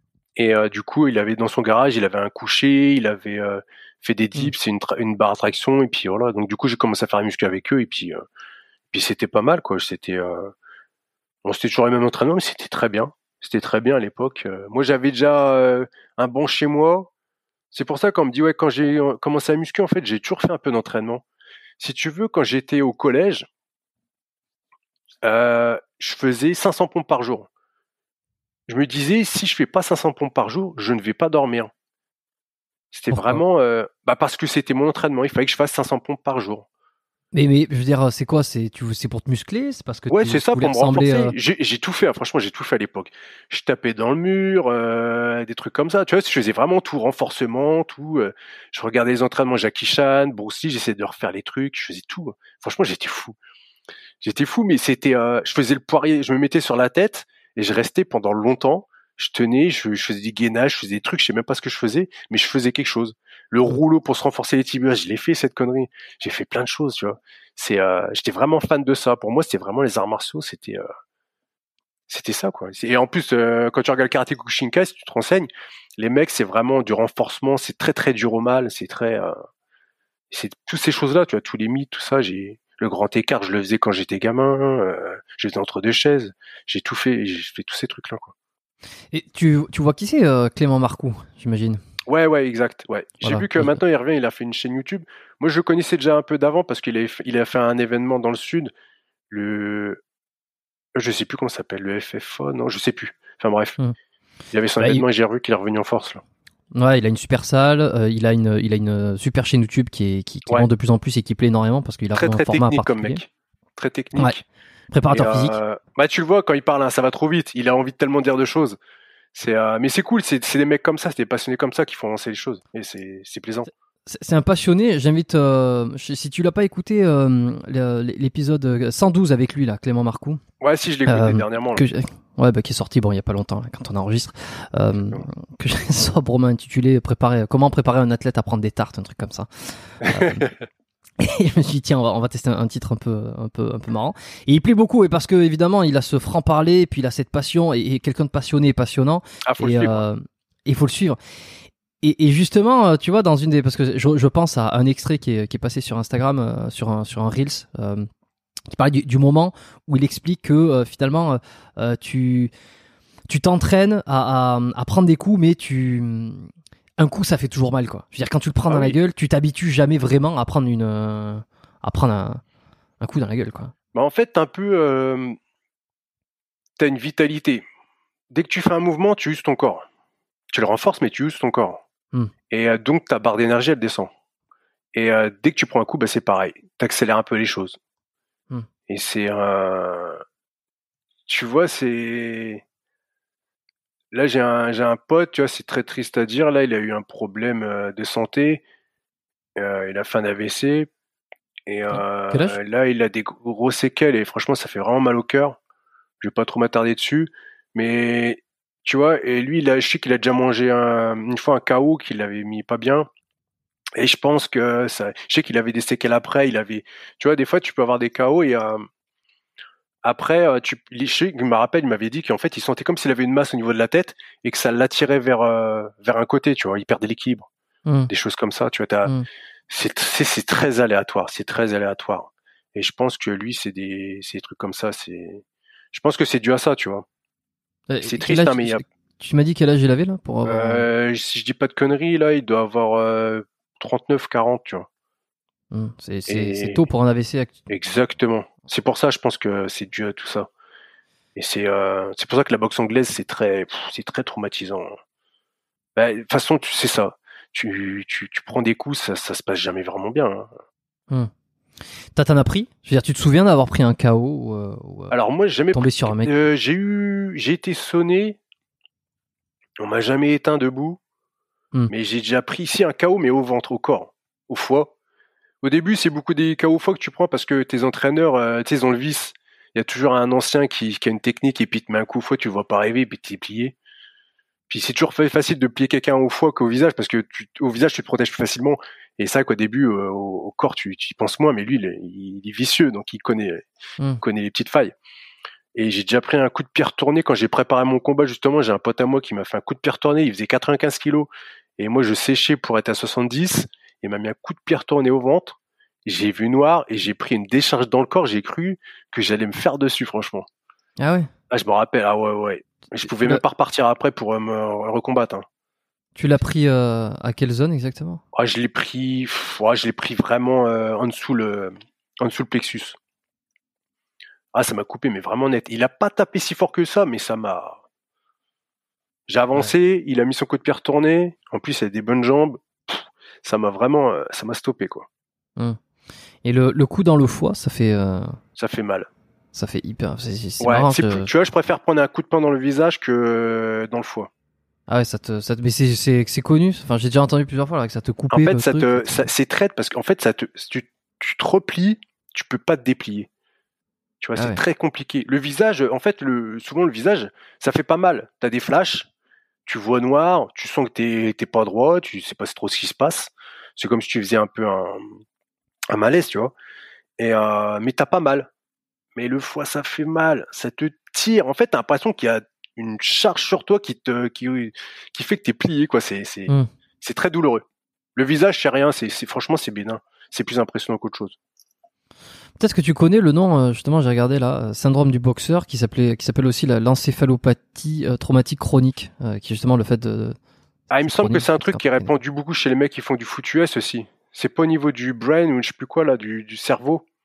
Si, bah, c'est à force de prendre des coups, euh, tu développes une. Ouais, c'est ça, comme un peu les catcheurs, les mecs de foot US, tout ça, les chocs, en fait, les mecs, ils, ouais. ils ont, je me rappelle, ils avaient mis une espèce d'échographie, alors je sais plus c'était quelle partie du cerveau qu'ils avaient pris, et euh, en fait, il, leur manquait des morceaux, quoi. Hmm, c'est ça, c'est à force de ça. Ouais. Tu détérioration intellectuelle avec des troubles de la mémoire. Voilà. Bah, les mecs, euh, c'est- connu, hein, les, beaucoup les boxeurs, on va dire. Bon, je, je crache pas sur la boxe, hein, j'adore ce sport, Mm.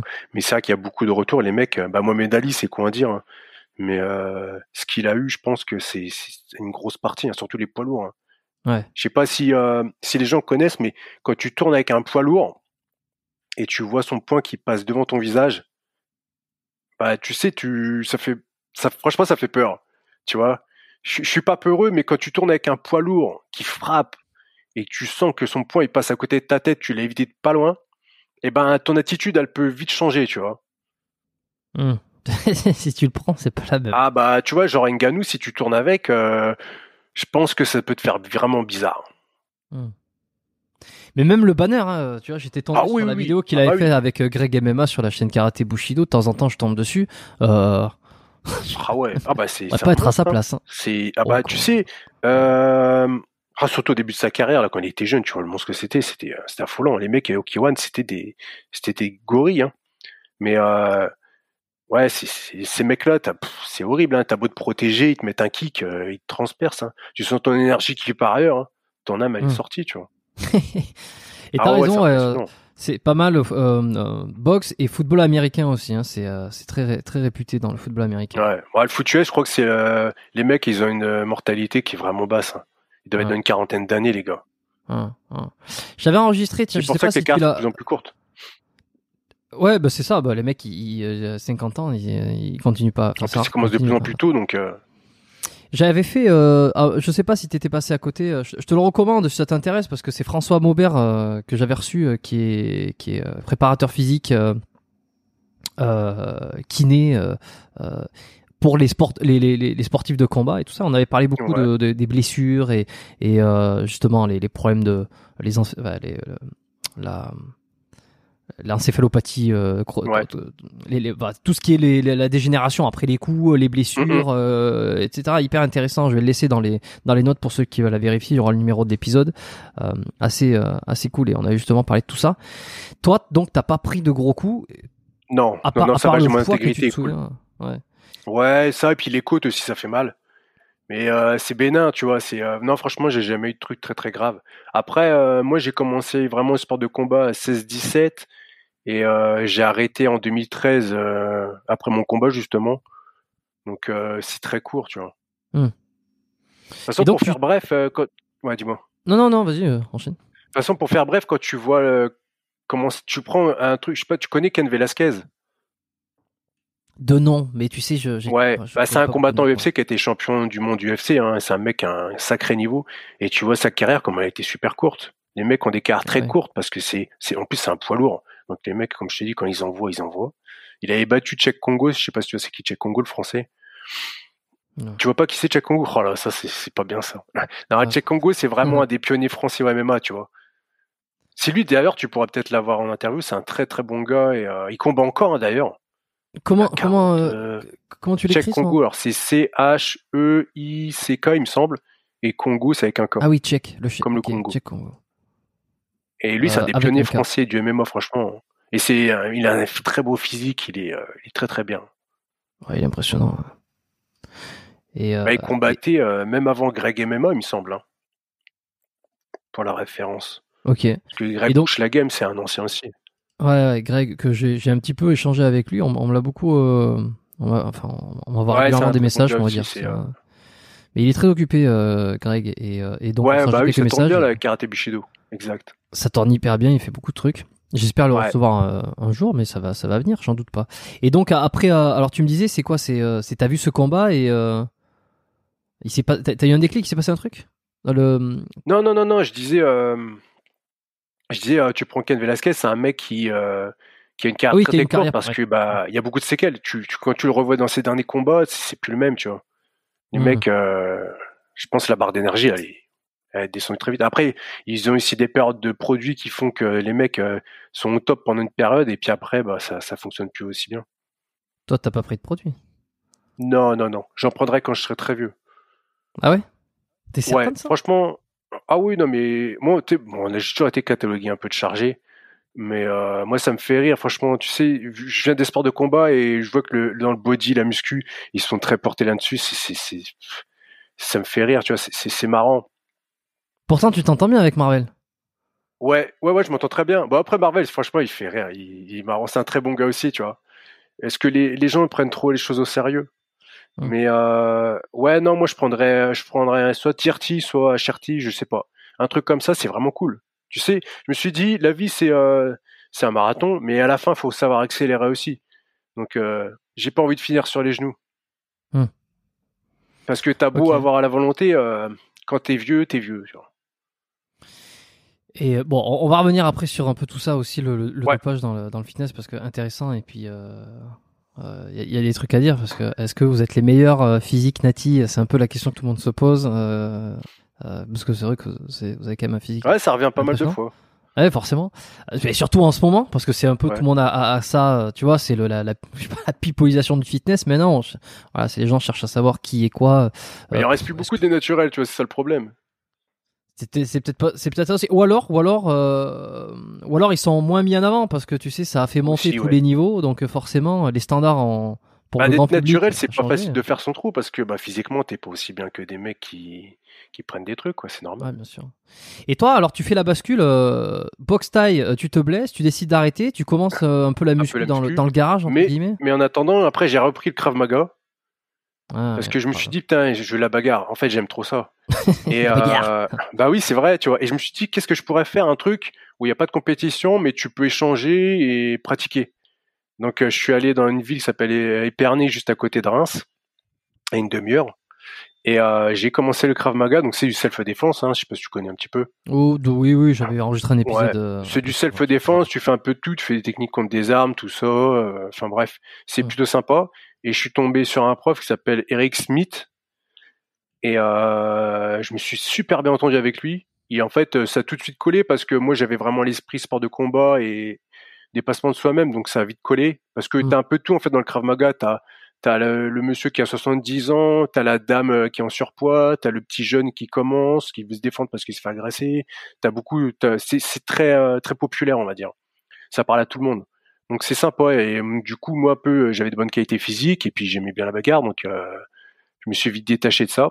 Il m'a pris un peu sous son aile. J'ai assez vite progressé dans le milieu. J'ai appris les techniques, tout ça. C'était assez simple pour moi parce que j'avais des bonnes bases. Et puis après, on a ouvert. du moins, on a, je suis revenu au club où j'avais commencé le pied-point, donc le club de karaté Shodokan à Tinqueux, c'est la ville où je suis né, où j'habitais chez mon père. Et on a ouvert une section Krav Maga. Et moi, je suis monté en grade, je suis devenu ceinture marron. Donc j'étais co co-assistant. euh, j'étais en fait j'étais entraîneur, mais euh, plus adjoint au début. Et puis après, ils me laissaient euh, les cours et puis je donnais des cours aux mecs quoi. Et en parallèle, je faisais du MMA. J'ai commencé le MMA en parallèle. Parce que, en fin de compte, mon, mon problème de cheville, je sais pas pourquoi il s'est passé, bah tant mieux. Et Comme ça, t'as commencé- jamais vu personne d'autre pour régler ça Non. Franchement, j'ai, je voyais un kiné, mais euh, il me soignait, il me soulageait quand j'avais mes entorses, mais euh, pff, franchement, on n'a jamais vraiment su c'était quoi. Je dis pour faire un Doppler, pour aller voir les events, c'est que euh, on a vraiment essayé d'aller tout voir. Et euh, On dû aller consulter un magnétiste, un magnétiseur. Ouais, franchement, c'est le seul truc que j'ai pas fait, quoi. Après, euh, honnêtement, à l'époque, j'étais plus du genre à me dire, euh, vas-y, mec, je vais te donner de l'argent, tu vas mettre tes mains sur moi, ça, c'est pas terrible, quoi. Ouais. Non, mais je, je suis, euh, je suis pseudo sarcastique. C'est que je suis à moitié après, sarcastique quand je dis ça et à moitié non parce que bon, des fois, euh, il se passe des trucs. Ah, faut que ça soit des pratiques. Pour moi, ces choses-là, faut que ça soit des pratiques qui soient, que ça soit un plus. Faut pas que ça soit uniquement ça. Faut pas, voilà. Il y a la, il y a la science et euh, après, il y a l'après. Il y a ce que tu penses, ce que tu as envie, et voilà, tu vois, c'est, ouais, c'est propre à chacun aussi, tu vois. Hmm. Je juge pas parce que c'est, euh... après, c'est toujours marrant du premier abord, c'est sûr. Mais euh, voilà, il faut de tout pour faire un monde, comme on dit. Donc voilà, moi j'ai commencé le MMA en parallèle et du coup quand je faisais euh, mes cours de Krav Maga, c'était une fois par semaine, ça me sortait un peu du training MMA qui était vraiment euh, dur parce que ça me, je m'entraînais mais c'était différent, j'avais un public qui était différent. Donc, Et est-ce que tu, tu travaillais plusieurs composantes J'ai donc il y a, y a y a souvent la lutte, la, la boxe taille. C'est un peu les deux trucs qu'on travaille quand on est debout, quand on est au sol. Ou alors est-ce que com- comment ça se ça se passe? Ça se- Alors moi, vu que je venais de la boxe taille, j'avais les bases en pied-point. Donc vu que pour moi la boxe taille c'est le combat du stand-up euh, le plus complet, donc t'as coude, genou, euh, Ouais. et puis euh, pied-point. Et euh, donc pour moi, c'était le plus complet. Donc j'avais mes bases en pied-point. Et je suis allé dans un club en fait à Chalon qui s'appelle la Black Anaconda. C'était à 40 km de Reims. Et en fait, j'avais des potes qui avaient les voitures, donc on faisait un espèce de covoiturage avec les mecs de Reims qui allaient jusqu'à Chalon euh, deux fois par semaine ou trois fois. Et puis on Mm. revenait. Et euh, du coup, j'ai appris le sol, j'ai appris le jiu-jitsu brésilien et le grappling. Et euh, j'ai vraiment progressé énormément là-dedans. J'ai kiffé le truc, je sais pas, j'ai vraiment kiffé. Hmm. Et j'ai progressé assez vite. J'ai fait une paire de compétitions où je me démerdais plutôt bien. J'ai même fait les championnats d'Europe en ceinture blanche à Lisbonne, en jiu-jitsu. Et, euh, et du coup, bah, je faisais ça. Et après, je me suis mis par la suite à la lutte. Parce que nous, jiu-jitsu brésilien, à la base, euh, on avait tendance à se mettre sur le cul, tu vois.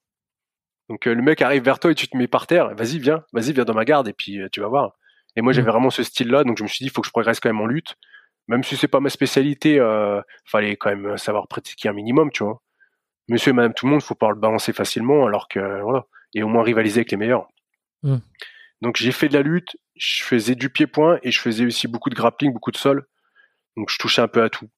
Et puis après, je faisais un peu de boxe anglaise avec des potes, tout ça qui était. En fait, nous, on a créé le club Europe Top Team euh, sur Reims parce que j'avais mon pote euh, bah, qui habite à Montréal, euh, Terron. Lui, il venait de la boxe taille et euh, du coup, il s'occupait de la partie pied-point. Euh, euh, mon sparring partenaire euh, qui était avec moi, Olivier Edouin, euh, qui maintenant donne les cours à l'Europe Top Team, lui s'occupait de la partie grappling et j'étais son co, le co-coach quoi. En fait, j'étais son sparring, mais lui il avait un niveau au-dessus du mien, donc il- et puis très pédagogue, très très bon. Et ben lui, du coup, il faisait cette partie-là. Et après, il y avait la partie lutte qui était encadrée par Anthony, Tony Dizzy, qui lui est combattant de MMA. Il me semble qu'il vient d'arrêter sa carrière. Il a combattu au PFL. Il a donc pour la petite histoire, pour ceux qui connaissent pas le PFL, c'est euh, il y a beaucoup d'anciens de l'UFC qui combattent, euh, même des mecs actifs à l'UFC qui combattent, euh, qui qui font un peu la navette entre les deux, parce que tu as un million de ga- un million de dollars à gagner à la fin du tournoi. Donc euh, il y a quand même un gros gros niveau et lui il avait vraiment le niveau pour aller à l'UFC. Ça s'est pas fait mais il a été au Bellator. Et lui s'occupait de la partie lutte. Hmm. Donc euh, chacun prenait en fait euh, son créneau et puis on a créé le club Europe Top Team. On était une antenne d'un club qui s'appelle Europe Top Team, Europe Top Team en Suisse, qui était à Genève. Et du coup, euh, certains ont commencé à faire leur combat là-haut. euh, alors je confonds toujours, c'est au SCH, non SHE. Je confonds toujours avec le rappeur là. Et c'est cet événement-là, c'est l'événement qui devait accueillir euh, Booba et Karis à l'époque, il me semble. Ouais, ça me dit un truc ça. Et c'est un, franchement, c'était un très bel événement. euh, c'est très bien fait. Bah, Ngannou a combattu là-haut. Il y a une paire de mecs en Europe qui ont combattu là-haut. Mhm. Et euh, on avait bah, Anthony Dizzy, lui combattait là-haut. Donc Mm. euh, voilà quoi. Pour la petite histoire, on a créé notre club en- entre, entre potes. Et puis voilà, maintenant on- ils ont une salle. à l'époque, c'était on allait à droite, à gauche. on avait les tapis qui puaient. on avait, c'était vraiment la galère. Quoi. Ouais, à l'arrache. Ah, euh, pe- petite question technique, euh, quelle est la, les, les plus grandes di- la plus grande différence ou euh, les entre le grappling et la lutte? Bah, les règles sont pas les mêmes. En fait, la lutte, bon, je suis pas un spécialiste de la lutte, hein, mais ça fonctionne en système de points, mais le but c'est de mettre les épaules du mec au sol, le faire tomber. Alors qu'au grappling, en fait, tu commences Mhm. debout comme en lutte, mais quand c'est au sol, ça continue. D'accord. Ouais, c'est ça en fait, c'est euh, le grappling, on va dire l'essence même du grappling, c'est la finalisation, la technique, la clé de bras. Tu, soit tu fais une clé de bras, l'autre il tape, soit tu l'endors, ou il tape avant, ou tu y tapes mais tu l'endors quand même. Mais euh, c'est ça et euh, et la lutte c'est vraiment la partie contrôle. Au En fait, la lutte c'est un peu l'intermédiaire entre le pied-point et le grappling si tu veux, grossièrement. Entre le sol et debout. Et, et le plus efficace en MMA, ça va être le. L'art le plus efficace, Ouais, bah, il y en a euh, pas, tu vois. Non, mais entre le grappling et la lutte. Alors au début, il y a eu une grosse période où les lutteurs se faisaient battre par les grappeurs jujitsu, on va dire plutôt, jujitsuka, parce qu'ils les soumettaient, ils comprenaient pas ce qui leur arrivait. Et après, les lutteurs sont mis à faire du grappling et à contrôler les, euh, les jujitsuka, tu vois. Hmm. Après, c'est toujours ouvert, hein. Tu vois, un jujitsuka il peut battre un lutteur et inversement. Mais au début, le jiu-jitsu était vraiment euh, à son apogée parce que bah, il y a eu Royce Gracie qui était beaucoup plus léger que tout le monde, il soumettait tout le monde, et même les lutteurs. Que les lutteurs sont connus pour être très très physiques, très forts, et hmm. limite un peu bourrin à l'époque. Et euh, maintenant, les mecs euh, sont. Aujourd'hui, il faut mieux être un, un lutteur grappleur qu'un jutsuka lutteur. Tu vois, pour moi, le... surtout, surtout si tu veux orienter vers le MMA. D'accord. Parce que si tu es au-dessus du, du mec, tu auras toujours l'avantage des juges et puis euh, tu seras toujours en position de poser ton poids sur lui et ça sera plus simple. Après, tu toujours t'es pas à l'abri de prendre une soumission, mais on va dire la soumission en termes de pourcentage, elle va moins arriver que que le mec qui va te finir de, de sur toi à te mettre des coups, tu vois. C'est pour mm. ça qu'il y a de moins en moins de soumissions dans les sports de MMA. C'est plus compliqué. Mm. Les mecs savent se mm. défendre. Ouais, ouais, c'est vrai. Ok, mais par contre, quand ça arrive, c'est c'est impressionnant hein, parce que là, pour le coup. Hein. Ouais, ouais, ouais. Bah moi je suis je suis de l'école où euh, je viens vraiment du jiu j'adore le je l'ai tatoué même sur moi. Dès que j'aime un truc, hein, je l'ai tatoué sur moi. Tu vois, je sais pas quoi faire de ma vie donc je fais ça. Et euh, et du coup, moi je suis vraiment dans la finition. Quand je combattais, j'avais un jeu qui s'appelle un jeu ouvert. Tu vois, c'est je contrôlais le mec au sol, mais j'allais pas le bloquer et plus bouger et attendre les points et euh, attendre le, tu vois, gagner au point. Moi, je m'en foutais du score. J'arrivais, je voulais te mettre une clé de brotte, je voulais t'endormir, je voulais te faire un truc comme ça. C'est vraiment, euh, je combattais pour euh, finaliser mon adversaire. C'est vraiment ça et c'était vraiment un kiff. C'est comme un boxeur qui, qui va combattre à distance, il va boxer, il va te jabber un petit peu, mais il va pas prendre de risques. Chose qui est compréhensible, à chacun son style. Mais euh, moi, je serais plus du genre à, on y va et ça passe ou ça casse, tu vois. Mais je vais faire du vraiment avoir le C'est ce que j'aime. C'est l'adrénaline, quoi. Ouais. Et tu montes ton club de, enfin, tu, tu, T'as quel âge euh, 34. Tu bosses déjà? Ah oui, non mais ouais, la 34, mais à l'époque. Ouais, à l'époque. Ah oui, je bossais. Alors euh, pour faire simple, ma journée typique à l'époque, euh, c'était. Alors, juste attends, je, je réponds à une autre question qui aurait pu arriver, c'est que en fait, moi j'ai commencé le fitness parce qu'en fait, je me suis vraiment, je faisais plus du tout de muscu, tu vois. Quand je faisais du MMA et, et Krav Maga, je faisais du renforcement, tout ça. Et en fait, j'ai commencé le à m'inscrire dans un club de fitness parce qu'en fin de compte, euh, physiquement, je me dis putain, il faut que je m'étoffe. J'étais à 75 kilos par là. J'étais très agile, très souple, tout ça, très cardio. Mais euh, en fait, j'ai tourné avec des mecs quand j'ai fait des stages. Genre une fois, on a fait un stage euh, en Angleterre à Nottingham, dans la Gracie Barra. C'était Victor Estimal prof. Et on était à trois à partir, non quatre à partir. Et on a tourné avec lui, et le mec faisait 80 kilos, moi j'en ai 75, mais quand j'ai tourné avec lui au sol, j'avais l'impression que j'étais, tu sais, un peu le, gamin de 10 ans qui, combat avec son père, et que son père, il en fait 30 kilos de plus que lui, il contrôle, il tient le bras, le gamin, il peut plus rien faire. Et ben, en mmh. fait, ça m'a fait ce sentiment-là. Et je me suis senti mal, mais tous, hein, parce qu'on est, en fait, on allait à l'entraînement à pied, de l'hôtel à, à l'entraînement, à la salle, et on revenait à pied. Et sur le retour, on parlait plus, en fait, on a tous eu euh, une sorte d'humiliation, tu vois. On s'est dit, mais le mec, il nous a chiffonné. Il nous contrôlait, en fait, il y avait le col, c'est sur le kimono. Il, saisissait le col derrière, tu pouvais plus bouger.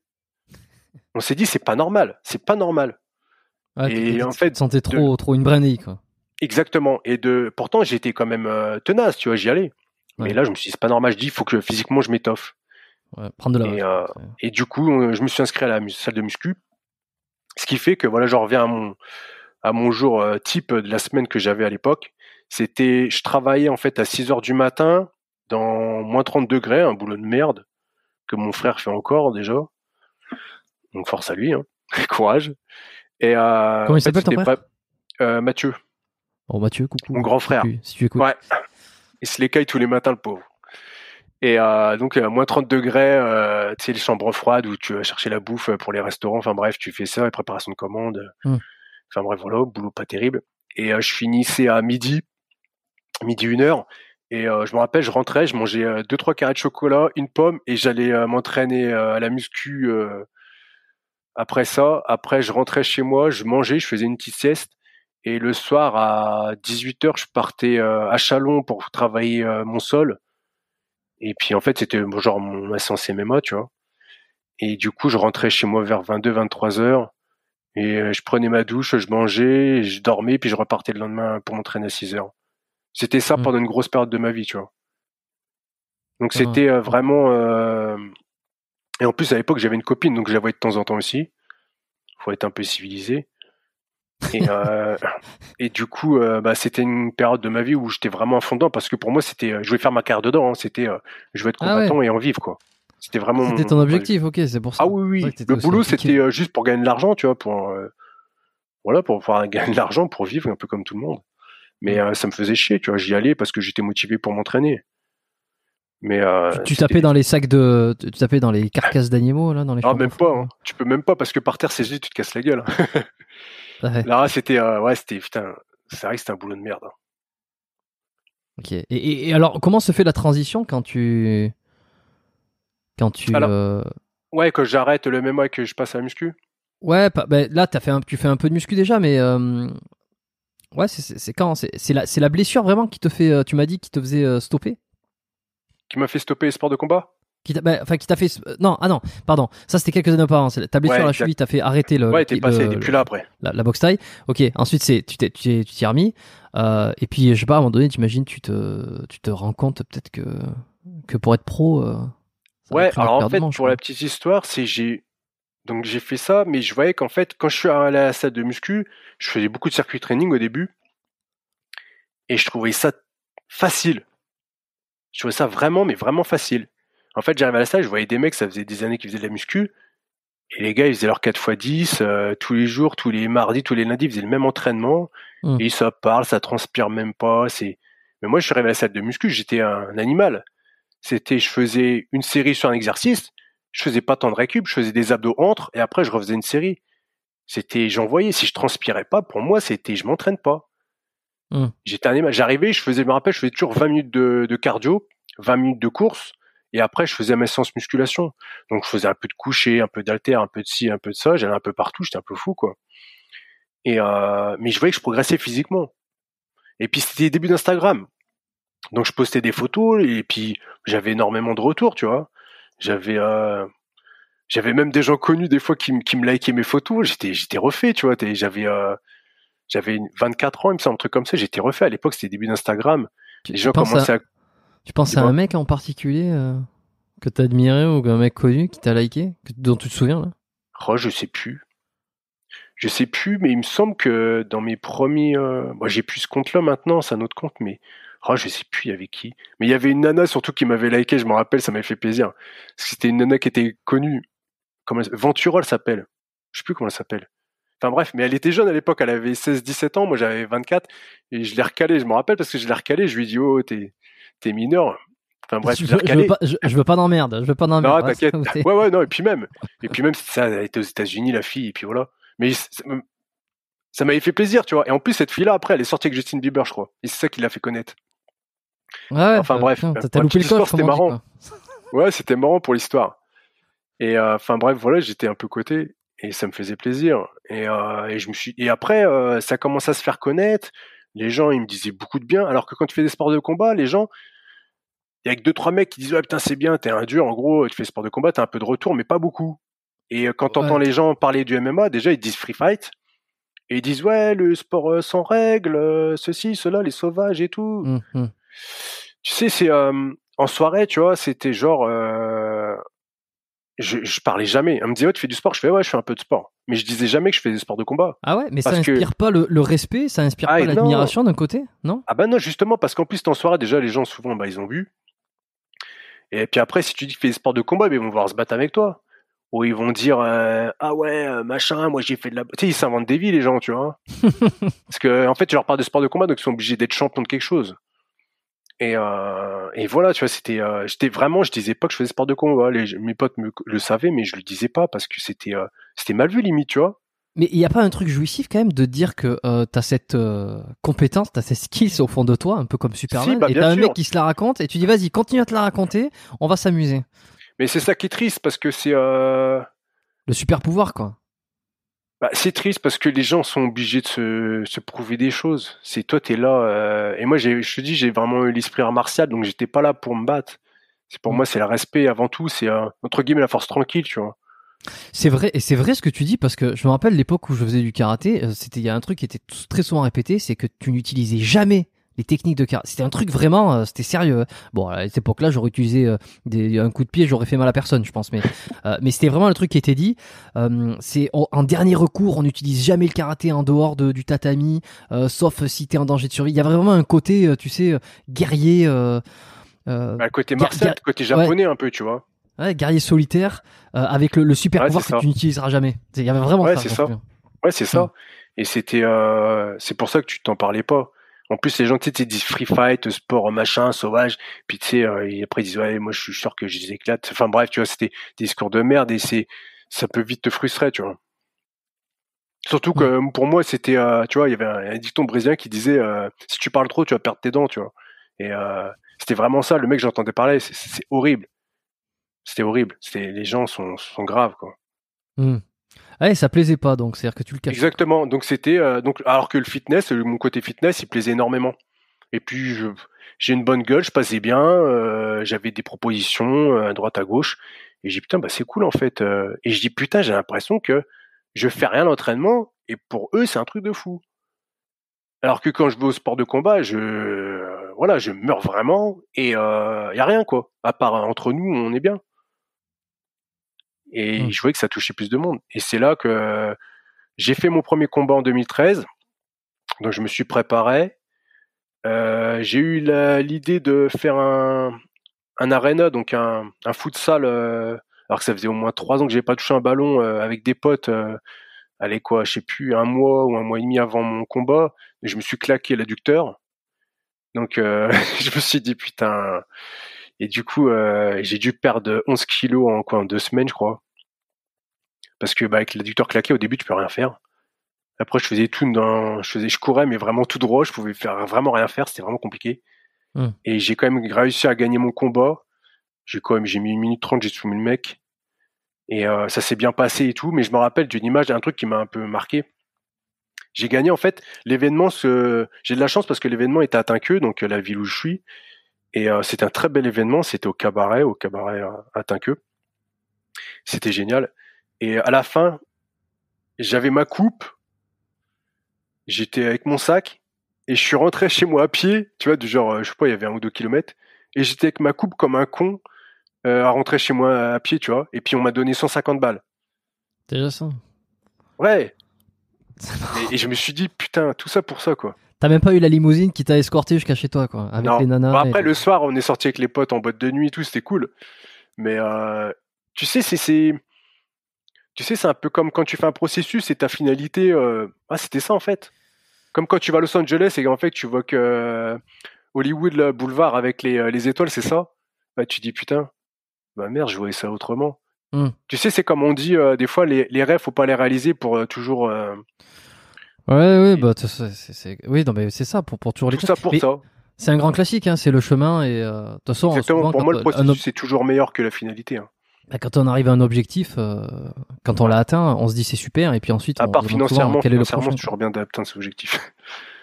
Ouais, Mais, ouais, mais, même, mais, même, mais même une fois que tu y es, Ouais, finalement, y a tu plus la saveur. toujours, ouais. Mais euh, bah, ça veut pas dire qu'il faut qu'il faut tout laisser tomber, mais effectivement, Ouais. je pense que ça c'est un truc qui est, qui est- qui est souvent répété.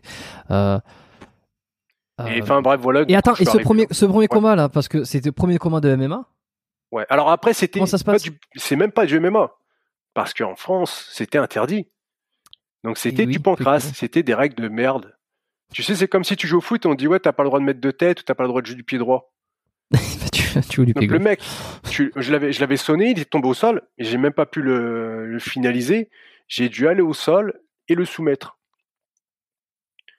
Donc ça fait que, mais ça m'a compté un combat Sherdog Pro MMA alors que c'est un combat de pancras. Donc c'est du semi-pro, tu vois. Bon, Et tant mieux donc. c'était- Enfin bref, tu vois, c'était, euh, on disait, euh, ouais, voilà quoi, c'est, t'avais même pas le droit de pratiquer le MMA. Maintenant, ça fait quoi, un an et demi, je crois, ou deux ans que c'est autorisé. Hmm. C'est ridicule, c'est ridicule. Ah, Il y a, toute il y a chose, euh, énormément de mecs qui auraient pu faire des carrières, tu vois, et euh, non, t'es obligé de combattre à l'étranger, t'es obligé de faire ceci, t'es obligé de faire cela.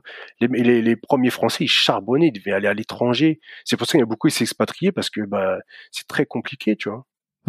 Hum.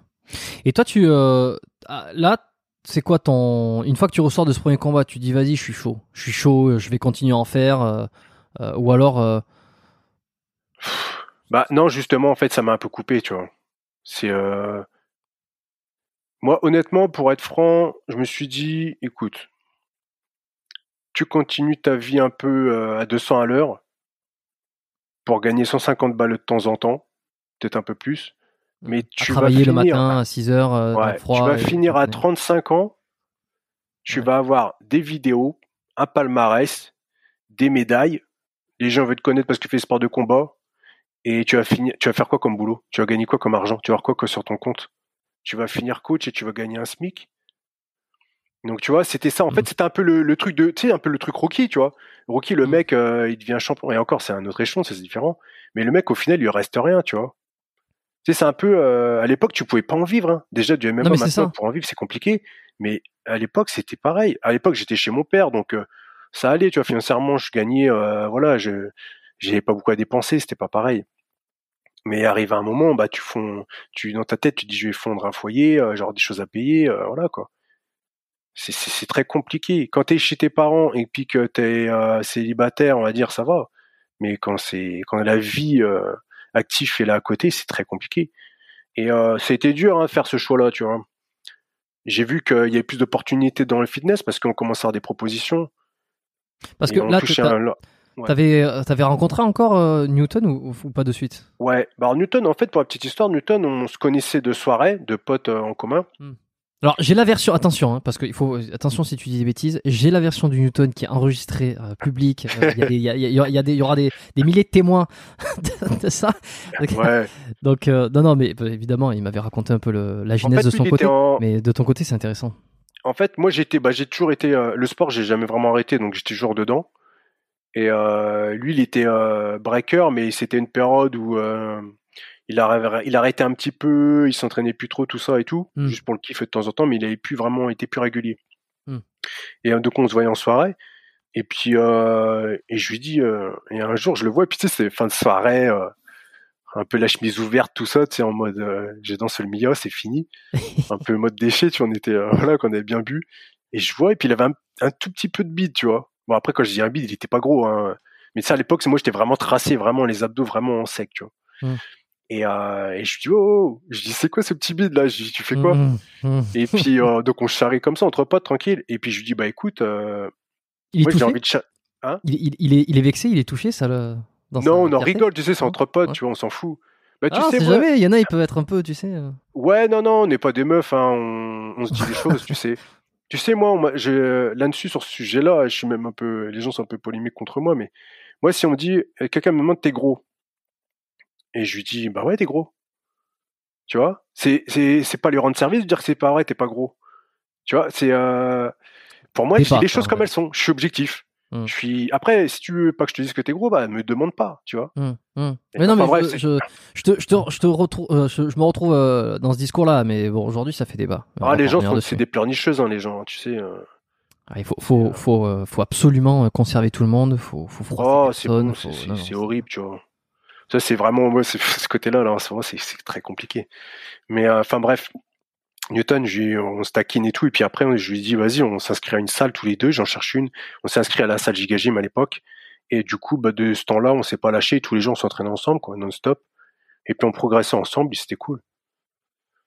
Ça s'est fait comme ça, naturellement, en fait. Ça s'est fait naturellement. Et alors, qui de vous deux, euh, j'avais noté cette question spéciale pour toi. Bah, t'as, entendu le podcast, donc forcément. euh, Ouais, c'est biaisé. qui, qui de vous deux, selon toi, euh, a eu l'idée de se lancer sur YouTube, euh, le contexte, de se dire tiens, on va faire une chaîne à deux, chose qu'on n'a jamais vue à part euh, bon chez Bodytime peut-être? On ne connaissait même pas Bodytime à cette époque-là. Moi, j'étais tombé sur l'Instagram à l'époque. Ils avaient pas mal de likes, j'ai pas mal d'abonnés. J'ai dit, mais merde, c'est qui eux? Mais je me suis jamais attardé, tu vois. De toute façon, je te dis, ouais, les Français, nous, on regardait vraiment pas. hein. Hmm. Et moi, les seuls Français que je connaissais à l'époque, mais je suivais même pas, c'était. euh, alors, moi, j'ai connu euh, les trucs de muscu en vidéo, c'était avec euh, Rudy Koya sur Dailymotion Oh, Et, euh, et les trucs La Faille aussi, tu vois. Je, Ah, je faisais un peu les entraînements La Faille. J'ai, franchement, j'ai tout testé. Hein. J'ai tout fait. Et euh, c'est comme ça que je connaissais euh, un petit peu les muscu, mais je regardais vraiment pas. hein. Et Ouais. euh, je sais même plus ce que je disais.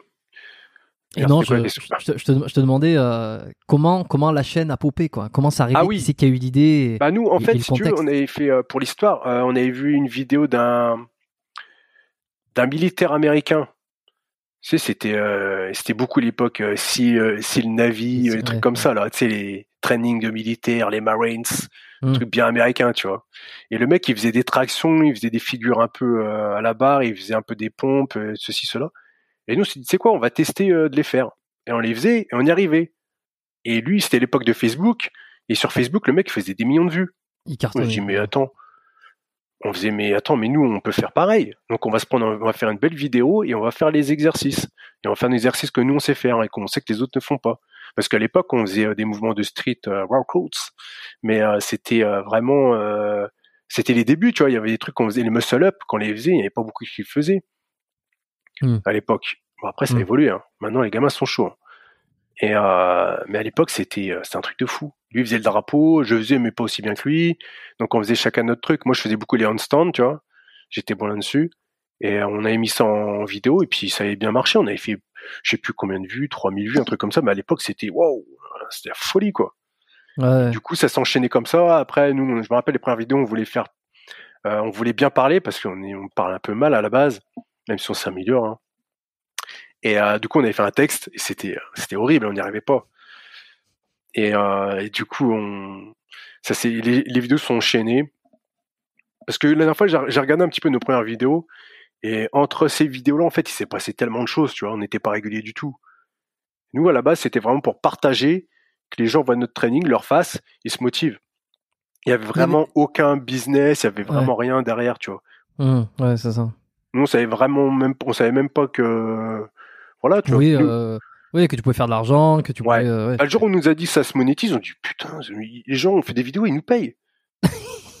on se dit merde. En plus, à l'époque, c'était un peu la, la rumeur de genre tu fais 1000 vues, t'as un euro, tu vois. Ouais, ouais, j'ai entendu ça. Ah, C'était cette rumeur-là, je sais pas si elle a vraiment été, elle a vraiment existé, mais enfin bref, maintenant c'est loin d'être le cas. Et, euh, et voilà, c'était, c'était marrant. Ça s'est Mm. fait naturellement, franchement. C'est, ça n'a pas été l'un ou l'autre, ça s'est fait euh, tous les deux. Tu vois, on- pour moi, on a toujours pris les décisions ensemble. Euh, on avait nos personnalités qui étaient différentes, mais on n'a jamais vraiment, il y en a jamais un qui a voulu faire plus que l'autre. C'était, on, on parlait parce que même après, il y a même des idées des potes qui étaient extérieurs, tu vois. Les gens nous disaient, oh, ce serait bien que vous faites ci, puis nous on disait, ouais, c'est vrai que c'est pas mal. Et hop, on va le faire, tac, tac, tu vois. Et euh, à, à- à cette époque-là, lorsque vous démarrez, euh, on est loin, on est loin, loin, loin du milieu du, du fit, du fit game, comme on le connaît aujourd'hui, quoi. C'est-à-dire, euh, il y a bon, il y a ceux qui s'entraînent certes, et puis après il y a tout ce qu'il y a autour. C'est tu, tu réagis aux réactions de réactions. Tu vois, bon, j'exagère le truc, mais Ouais, a ouais. une espèce de quand je dis peopleisation, c'est on s'imagine les, maga- les magazines People, qui fait quoi, qui dit quoi, euh, euh, qui Ouais, est- maintenant c'est qui du est- qui- grattage, hein. Bon, il y en a, ils, maintenant, ils font des vidéos où ils font rien et ils font juste de commenter et ils se font de l'argent. Tant mieux pour eux, hein. Moi, je, vois, je crache pas sur les choses. Mais euh, c'est cool pour eux. Mais maintenant, c'est vrai que ça a changé, hein. C'est plus pareil. Et puis, Non, vu que ça s'est popularisé, maintenant, euh, tout le monde a son mot à dire. Et, Et puis maintenant, le respect, les gens, ils connaissent pas. Pardon? Ouais, bah, c'est. c'est, euh, Disons que le respect a changé d'endroit. Le, le respect est beaucoup basé sur le, les intérêts personnels. Finalement, Bah, en c'est t'es ami que- jusqu'à ce que ça te desserve. ça- Ouais, presque, en fait, je pense que le, le truc, c'est que, tu vois, il y a eu les réseaux et il y a eu les commentaires. Et les gens commençaient à dire, ouais, c'est de la merde ce que tu fais.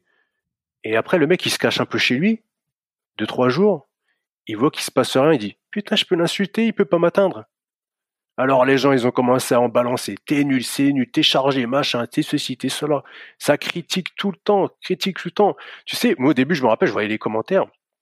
Nous, on a de la chance, franchement, on a de la chance de pas avoir trop de commentaires négatifs. Mais euh, quand t'en avais un, tu dis, j'allais en MP, je dis, écoute, je vais t'attraper, je vais te tuer, je vais te retourner, quoi. Je vais savoir où t'habites et je vais te tuer. C'était ça. C'est et après maintenant tu, tu passes. au- Mais à l'époque, Ouais. c'était pour moi, c'est t'as mal parlé de moi, tu vas assumer. Ouais, bah, un peu comme si un mec vient te voir dans la rue et te dit qu'est-ce Exactement, toi, je le prenais comme ça, compte, tu vois. Et euh, c'était mais c'était marrant. Mais je me dis sérieux lui. En plus, tu- y a- y a- Quand, quand vous démarrez, là, il y avait, il y a pas du tout de question euh, de ton côté. Est-ce qu'on te demande t'es chargé, t'es pas chargé Ça existe pas, ça? alors je Si. sais plus quand ça arrivait ça, mais ça arrivait un petit peu. On, je, répète enfin, je, je mets juste le truc euh, chargé pas chargé pour ceux qui débarquent, euh, qui sont sur, euh, qui sont sur la planète Mars, non, ou qui connaissent pas trop le milieu. c'est est-ce que tu prends des produits dopants, est-ce que tu prends pas des produits dopants, sachant que les produits dopants, ça, ça augmente largement donc les, les, le physique, les capacités, tout ça. Donc c'est un peu qui prend des produits dopants ou pas, sachant que dans ce milieu, très peu le disent. Voilà, c'est, c'est.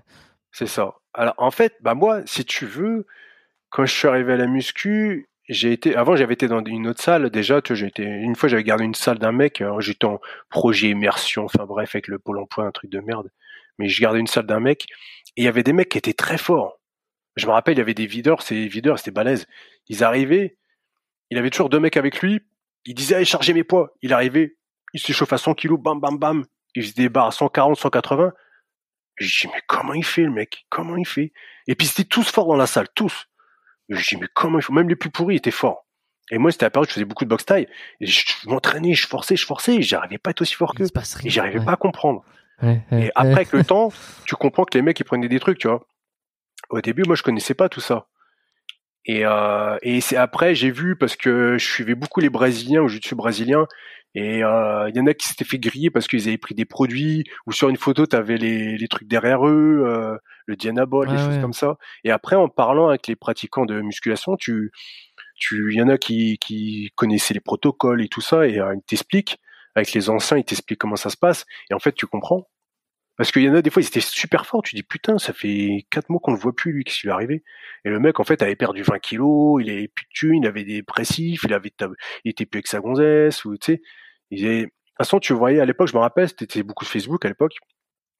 T'avais les gars, ils, ils sur Facebook, ils faisaient leur live et tout. Et puis arrive un moment quand ils étaient en période off, et ben les mecs c'était quelle vie de merde, ceci, cela, et puis ça. Tu vois, c'est en fait mentalement les mecs c'était plus les mêmes où ils étaient toujours ensuite, d'un coup à la, salle, toujours ensuite, suite capuche, ils se montraient plus. Mmh. Et puis une période, bam bam, tu les vois, bam bam, ils sont balèzes, euh, transpirants et tout. Et au début, je comprenais pas, et après, j'ai vite compris. Et c'est comme ça que j'ai fait le lien qu'à l'époque, quand je m'entraînais avec certains mecs en MMA des fois, ou que je combattais avec des mecs en MMA, que les mecs euh, physiquement c'est pareil. des fois, j'arrivais pas à comprendre que les mecs euh, physiquement ils étaient monstrueux, tu vois. Tu, tu leur avais demandé après? Des fois, tu non, non, non. Bah, à l'époque, c'était, euh, je prenais même pas de complément alimentaire à l'époque. Hein. C'était, nous, c'était euh, la potion magique, c'était l'açaï. Je sais pas si tu connais la baie, euh, la baie d'açaï. Sais, c'est des trucs que beaucoup les Brésiliens mangent. Tu sais, c'est une, euh, ça fait comme une glace, un peu violette. Ils mangent ça avec du granola, de la banane, tout ça. C'est vraiment le plat antioxydant, tout ça, tu vois. Ok, alors je, je, je, vois à peu près, là je regarde. mais C'est euh, super bon. Et euh, moi c'est comme ça que j'ai commencé à m'intéresser un petit peu à la bouffe, à la nourriture, à la diète, tout ça, parce qu'en fait les Brésiliens étaient très calés là-dessus. Donc en fait moi je voyais les Instagram des Brésiliens que je suivais, et je voyais ce qu'ils mangeaient, ils essayaient de refaire pareil. Ça ressemble à des myrtilles ces gros trucs là Ouais c'est ça, c'est des baies. Et puis en fait ils, ils broient ça, ils, font, ils congèlent ça, ça fait une espèce de pâte. Ça ressemble à de la vanille. Franchement je te... Je te je te conseille de goûter, c'est vraiment pas mal. Ok, ok, bon, je, me note ça. Ça ressemble vraiment à des myrtilles, c'est incroyable. Là, c'est bon, hein. Et, euh, et donc, ouais, les mecs, tu, tu leur. Alors, je sais pas, avais, si t'avais des potes ou des mecs avec qui t'étais un peu proche à un moment donné, quand t'as commencé à, à percuter, à te dire, euh, attends, les mecs, ils sont pas sous. Euh, ils boivent pas les. Ils mangent pas les mêmes brocolis que moi, tu leur as demandé, les gars, est-ce qu'il y a, y a un secret là qui. En muscu? En muscu ou même dans, dans, ton club de MMA, je sais pas, les mecs. Non, le club de MMA, il n'y avait pas qui prenaient de produits, tu vois. C'était, euh, on n'en parlait pas. Pour nous, c'était l'entraînement. Hein. C'était vraiment, euh, tu voyais ceux qui s'entraînaient, ceux qui s'entraînaient pas. Après, il y en a, je pense qu'ils ont peut-être pris des trucs des fois, mais c'était pas, on leur bottait quand même le cul, tu vois. Et en muscu? En muscu, par contre, euh, il y avait des mecs qui poussaient tellement lourd, et arrivait un moment. Bah après, nous, on a sympathisé avec des mecs. En fait, il y avait deux mecs, je me rappelle à la salle. Euh, Benjamin et puis euh, oh putain j'ai perdu son nom. Il va m'en vouloir. Ça fait longtemps que je vais pas parler, c'est pour ça que j'ai oublié son blaze. Enfin bref, il y mhm. avait deux mecs et ils étaient énormes. Ils étaient, euh, il y en a un qui était plus jeune que nous et il y en a un qui était un petit peu plus vieux. Et eux, ils arrivaient, ils faisaient du soulevé de terre, je me rappelle à l'époque. Parce que moi, je faisais du soulevé de terre parce que les jiu brésiliens faisaient beaucoup de soulevé de terre. Je me rappelle, je faisais 150, 160, j'étais chaud, tu vois, j'étais content. Mais vraiment dégueulasse. Et euh, eux, ils arrivaient, ils mettaient plus de 200, ils faisaient des... Euh, et les mecs, je me rappelle, tu sais, ça se jetait un peu, tu vois. Du genre, putain, ils sont chauds, ça m'énerve. En fait, moi, j'avais un peu une mentalité au début, qui est idiote. C'était, tu vois, j'étais vraiment assez fin quand même, Mais je lui dis, tu vois, le mec qui est balèze là-haut, si je veux, je me bats avec et je lui mets une branlée. J'étais un peu dans ce délire-là, tu vois, du genre, euh, putain, le mec, il est balèze. Je peux y aller à 100%, tu vois. Je peux me battre vraiment fort avec lui. Hmm. J'étais un peu dans ce délire-là. Je dis, putain, quand ils sont gros, ils sont bien parce que tu peux taper vraiment, tu peux vraiment te battre fort avec eux. Tu peux pas, genre, tu peux pas passer pour le mec qui, qui met une volée à quelqu'un. C'était un Hmm. peu, un peu ce délire-là, tu vois. Et, euh, ouais, c'est à l'ancienne, quoi. Et, euh, et enfin bref, ces mecs-là, ils faisaient ça. Et puis après, on a sympathisé avec eux. Et puis après, on parlait. Et puis ça s'est fait naturellement. Ils nous ont raconté un petit peu. Nous, il y avait un ancien de la salle, s'appelle Gilles. Il nous racontait un petit peu ce que les mecs ils prenaient. Il disait lui, mais il prend ci, il prend ça, lui aussi, cela. Et il nous dit ah ouais, c'est vrai. Et après, quand tu repenses, tu dis ah ouais, d'accord, je comprends mieux, tu vois. Et puis après, tu, tu regardes, tu te documentes. Je regardais un petit peu. Je me documentais un peu sur Internet. Je regardais. Et puis c'était la période Ziz et tout ça, donc euh, ça en parlait un petit peu, tu vois. Et puis il y avait beaucoup euh, le délire, ça commençait à faire les vidéos sur YouTube, c'était vraiment l'évolution sur un an. Les mecs qui étaient vraiment transformations. C'est là que ça commençait un peu les ados qui s'entraînaient, qui se chargeaient direct et puis qui progressaient de ouf. Et toi, ça t'a pas donné envie euh, quand tu Non. fais ça? Non, parce que pour moi, en fait, j'étais vraiment dans la mentalité euh, savoir me battre. C'était pas la mentalité être balèze. C'était un plus. J'ai jamais été dans le délire. Euh, Ouais, mais c'est parce que t'avais ouais, déjà un bon physique fous. aussi. C'est ça, tu vois, je préfère euh, avoir un physique pourri, savoir me défendre, que l'inversement. C'était même pour moi ridicule de être physiquement balèze et derrière pas pouvoir euh, se défendre, tu vois. Hmm. Pour moi, c'était ça. C'était si je suis balèze, faut que derrière je puisse m'assurer, tu vois. Hmm. C'est un peu la crédibilité. Et, euh, et non, non, non, non, non. Si je me serais chargé, j'aurais fait ça quand quand j'aurais fait des sports de combat, parce que là, il y avait vraiment la recherche de la performance. Tu vois, la musculation, euh, non, non, franchement, c'est vrai. Puis ça coûte cher, hein, ces conneries-là. Ça coûte cher. On va dire minimum, t'es à 300 balles par, par mois ou euh, tous les deux mois, tu vois. Et, et qu'est-ce que tu réponds euh, quand ça commence à venir là Vous êtes sur YouTube. euh, euh, ce que je disais tout à l'heure, c'est qu'à un moment donné, on se pose la question. euh, Il y en a beaucoup qui se demandent est-ce que vous n'êtes pas les meilleurs physiques natifs euh, j'ai- En ce qui me concerne, j'ai pas de doute. hein, je veux dire, je pense que évidemment vous êtes. Ah, mais moi, je dirais- en de- fait, j'ai toujours dit que je dirais les choses si je prends quelque chose. Je vais pas le dire directement, tu vois, ça se dit pas. Ça se fait pas, c'est, pas bien, mais je le ferai comprendre. Je le ferai Mais comprendre. Franchement, je, je vois pas pourquoi je le cacherais. À part peut-être si des sponsors. Mais, Oui, non, mais, je euh, mais oui, mais les sponsors ou même euh, même le fait de, tu sais, la tu- crédibilité. Ouais, c'est Oui, vrai qu'en les- plus, nous, on le- prône le résultat mérité. naturel. Ouais, je vois ce que tu veux dire. le Ouais, truc bah, pour- ah en mais fait, c'est ça. Pour moi, c'est pas concevable. Pour moi, c'est pas concevable de montrer un résultat et de, en fin de compte, cacher que je prends des produits. C'est, euh, mais je vais aller en enfer, tu vois. Moi, je suis pas religieux, hein. je, je crois en rien. Je crois en moi, c'est déjà bien. Mais, euh, mais, c'est pas bien de faire ça, tu vois. C'est, j'ai toujours été euh, quelqu'un qui, avec les arts martiaux, je pense que c'est ça qui m'a inculpé. Et puis l'éducation de mon père aussi. La Euh, que, Enfin, Ouais, c'est ça. la- tu sais, c'est comme, euh, bon, je vais aller loin, hein. je pars dans Mhm. les trucs, mais. C'est comme beaucoup des fois, sont dans une religion, mais ne pratiquent pas beaucoup. Et des fois, ils peuvent se poser la question, se dire, ouais, putain, c'est pas bien, tu vois, je pratique pas assez. Mais moi, je dis toujours à quelqu'un qui est là-dedans, tu sais, c'est ton comportement qui va, qui est important. Tu peux faire euh, les, les, les pratiques et être quelqu'un de mauvais derrière. Mais si tu pratiques pas et tu es quelqu'un de très bien, très droit, très honnête et tout ça, pour moi, c'est là que c'est là la vraie religion, c'est le comportement. Pour moi, c'est la pratique est, euh, est une ligne directrice vers le comportement. Donc, si tu as déjà le comportement, c'est le c'est le top pour moi. C'est ça qui est important.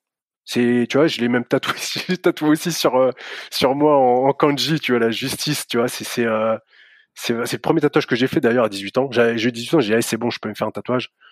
Et euh, et je me suis dit, c'est c'est c'est ça, tu vois, on a grandi avec les héros, avec les les gens qui bon Bruce Lee, il est arrivé, tuait tout le monde, mais euh, la manière était différente, mais même C'est même que Goku, au final. hein. Exactement. Ah bah c'était, tu vois, c'est, c'était vraiment, euh, nous il y avait vraiment à la fin du film, c'était genre, faut être quelqu'un de bien, faut protéger les faibles. C'était ça. Maintenant que ça n'existe plus, tu vois. J'ai vraiment Ouais, grandi mais- dans cette mentalité-là. Et la moralité bouge aussi euh, selon le point de vue parce que tu sais un méchant est méchant pour quelqu'un mais gentil pour un autre. euh, et ça c'est Bah, la le- moralité, c'est un peu euh, la de toute défense. place. C'est un peu la défense du faible, tu vois. C'est un peu le la moralité, c'est fait pour défendre euh, celui qui peut pas se défendre. Et, euh, et maintenant, d'ailleurs, celui qui est faible, c'est lui qui a le pouvoir maintenant. Tu vois, c'est un peu dans, ça. Dans, dans certaines, euh, oui, bah oui, oui, bah surtout dans le, ça. en Occident au, au maximum. Maintenant, c'est un Euh. peu la, la mentalité de la victimisation. Si t'es une victime, là, t'es bien. Tu vois, tu te trouves victime de tout. Il n'y a pas la guerre chez toi, mais t'es une victime quand même, tu vois. Hmm. C'est euh, maintenant, c'est ça. La loi du plus fort, maintenant, euh, c'est pas la meilleure. hein. Et, et alors, qu'est-ce que tu réponds à ces mecs-là qui te disent, euh, ouais, tu prends Pour des les produits pro- Ouais, alors pas, pas, Ouais, pas au aujourd'hui, tu vois, mais, mais au début, ouais. Je leur dis, va te faire foutre au début, tu vois. Et dis, puis ouais, vais- après, euh, On, se- on se donne rendez-vous Gare du Nord, tu leur dis? Ouais, non, après, tu t'as pas fini, hein, t'as pas que ça à faire. Mais non, au début, je les envoie un peu chier, puis après, je m'en fous. Bon, des fois, quand ils envoient des pics, je peux répondre, mais j'essaie de répondre intelligemment. Qui, euh, je me dis, tiens, je vais répondre, je vais mettre une connerie, puis après, je vais le publier sur mon réseau. Ça va faire, euh, ça va alimenter mon réseau, tu vois. C'est marrant. Mais pff, non, c'est pas. Après, en face, euh, je me suis déjà pris la tête avec des mecs à la salle parce que justement, je savais que ça parlait sur moi. Et euh, alors que c'était des petites salopes qui étaient juste jaloux, tu vois. Parce que eux prenaient des produits et avaient euh, pas les résultats qu'ils voulaient mais euh, il voulait que j'avoue que je prenne des trucs. Mais mec, euh, si je prends un truc, je le dis. Et je prends rien, je prends rien, me casse pas les couilles, tu vois. Et puis tu sais, ils sont taquins là-dessus, tu vois, ils ont que ça dans leur tête, eux. Eux, ils ont que ça dans leur tête. Mais mec, moi, mes 300 balles par mois, je les mets pour voyager. Tu vois, je les mets pas pour euh, prendre des trucs et me piquer. En plus, franchement, me piquer le cul, ça me ferait bizarre. Hein. T'imagines l'organisation, ça doit être chiant quand même. ah bah, faut baisser le froc, faut. Bah c'est ça. Ah, et puis tu psychotes, tu psychotes trop, Ouais. tu vois. Si, je sais pas, c'est, Hmm. c'est, c'est un, c'est un- moi franchement j'ai vu des mecs euh, pas bien à cause de toutes ces conneries-là. Tu sais, il y en a beaucoup, ils, ils niquent leur vie. Euh... Genre financièrement c'est dur. Et puis les mecs, des fois ils pètent un pont, ils tapent sur leur femme, ou euh, ils deviennent cons. Ils, ah, ils sont ouf, hein, les gens. Franchement, ils sont ouf. Ils, Hmm. tout ça pour avoir une belle photo et puis. Non, et peut-être aussi, tu vois, ce qui est intéressant, c'est pour ça que euh, je trouve ça toujours cool de revenir un peu sur les débuts, les parcours, et puis d'où c'est que tu viens. euh, c'est que toi, euh, tu t'arrives là-dedans, dans le milieu du fitness, un peu, je, je vais pas dire par hasard, mais Ouais, si, c'est ça.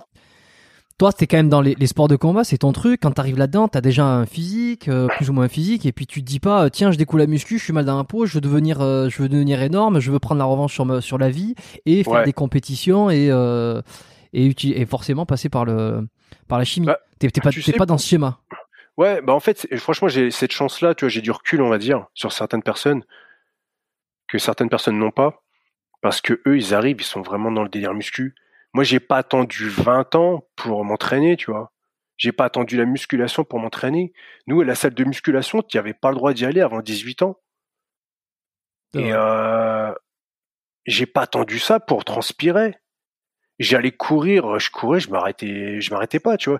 Je faisais du Mm. sport. Pour moi, c'est un état d'esprit. T'es un sportif ou tu l'es pas. Tu sais, moi, quand je suis arrivé, je te dis que c'était tellement facile, mais j'ai trouvé que les gens, c'était en musculation, c'était beaucoup des guignols. C'était vraiment les mecs, ils transpiraient pas. Tu vois, en fait, moi, ça, me- ça me sortait de la tête de comprendre un mec. Il disait ouais, il commence à faire chaud dans la salle, euh, mettez un peu la clim, je commence à transpirer. Mais mec, tu t'entraînes. Tu sais, un exemple tout con. Les gens, ils vont en salle de sport. Excuse-moi, je suis un peu mal poli, je parle mal, c'est pas bien. Si t'as- S'il y a un endroit où tu peux, c'est ici en général.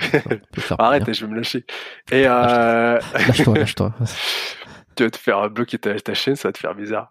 Non, t'inquiète. J'ai- les chaînes de secours. J'ai les podcasts de secours. Et, euh, et du coup, tu vois, les gens, un truc tout bête, regarde. Ils vont à la salle de sport. Les gens vont se garer devant la porte de la salle de sport. Alors que tu es en surpoids, tu veux perdre du poids. Mais c'est quoi ton problème? C'est quoi ton problème? Va te garer plus loin, tu marches, c'est pas grand chose, mais tu auras fait un effort en plus. Tu sais, les gens, c'est, ça- moi, ça me rend fou ces choses-là. Regarde, il y a un truc euh, qui m'énerve. On félicite toujours les gens qui perdent du poids. C'est très bien. Oui. Mais celui qui a du poids en trop, c'est celui qui a pris du poids. Alors qu'on félicite pas quelqu'un qui a toujours été très bien physiquement. Alors que lui, il a Mhm. toujours eu la rigueur et la discipline de s'entraîner d'être régulier. Même si parfois la génétique fait que tu as de la chance. Moi, j'ai de la chance. Mais j'ai toujours été régulier quand même.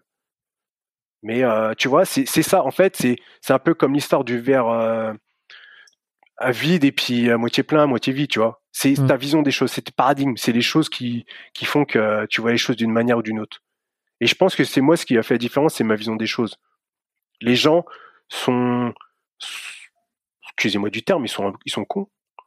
Tu sais, la musculation, pour moi, ça se résume à bien manger, s'entraîner et être logique. Il n'y a rien de plus compliqué.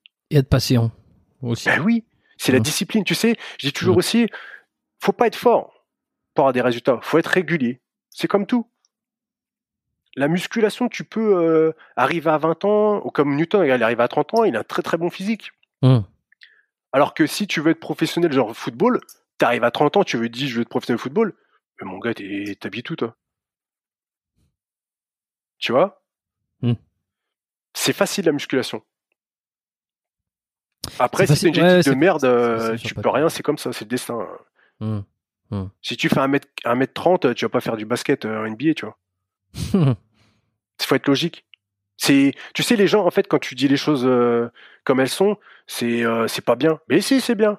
Faut arrêter. C'est, je sais pas, c'est, mais c'est fou. Franchement, le monde en ce moment, j'ai, que 34 ans, et j'ai l'impression d'être dans une, sur une autre planète. Ouais, il y le avait féminisme, euh, Ah. C'est, la folie. C'est, fou, ça, tu vois. Pour en parler pendant des heures, moi, ça me rend ouf, toutes ces choses-là. Hmm. Un homme et une femme, c'est euh, pas différent. Mais si, c'est différent, oh, bordel. C'est, quoi des, mais ouvre tes yeux, je sais pas. C'est, on a un homme, on a un rôle. T'as une femme, t'as un rôle. Tu vois ce que je veux dire? C'est un équilibre. C'est pas, c'est pas la guerre. se pose pas ce genre de, on pose pas ce genre de questions euh, où le, le confort est, à son paroxysme. Mais c'est ça parce que les gens ils se font chier. Alors t'inquiète pas que les mecs quand il y avait la guerre, quand t'avais les bombes qui arrivaient et puis les, les SS qui arrivaient chez toi, mais t'avais rien à foutre d'être binaire ou non binaire. Tu t'avais autre chose à faire. Tu vois ce que je veux dire? T'avais, Mm. euh, t'avais envie de te cacher. C'est problème, euh, problème actuel. euh, Mais c'est ça, c'est problème de riches. Tu sais, c'est comme la musculation, hein, c'est un marrant. truc de riche. Hein. c'est un truc de riche, exactement. Bah oui, façon, euh, on, est, on en a la chance de pouvoir s'entraîner, tu vois, et puis se faire beau, se prendre en photo, et prendre des likes, et puis tu pleures encore derrière ça. Mais vas-y, mais, eh, faut arrêter. Il y a un truc qui est drôle là, qui euh, une image dont je me souviens que j'avais vu quand j'étais plus jeune, qui, euh, résume bien ce que tu dis sur le fait de, de, de, de se garer loin, enfin les, les comportements un peu euh, contradictoires. Et là, c'était une Ouais. image assez drôle où tu voyais le, la salle de sport, ça doit être aux États-Unis ou j'en C'est sais avec rien. des filles, avec le téléphone. Hein? C'est pas des filles avec un téléphone? Non, non, Vas-y, ça, ça, ça, on n'en parlera même pas ça. Mais euh, tu voyais, t'avais euh, t'avais la salle de sport, il y avait des escaliers et, euh, et pour accéder à la salle de sport, Ah, euh, euh, t'avais un escalator euh, automatique, tu vois. Euh, et, et, et bien sûr, tout le monde passait dedans. Et c'est, alors, c'est- en même temps, je sais pas parce que regarde, moi je prends l'ascenseur, tu vois, parce que c'est confortable, c'est plus pratique, alors Ouais. que je pourrais monter les, les étages. J'en ai pas énormément. Euh, mais il y a ce truc, il y a ce truc, lorsque tu le vis, euh, t'es dans, t'es, si t'es- le confort prime, et ben, le confort a toujours primé, tu vois.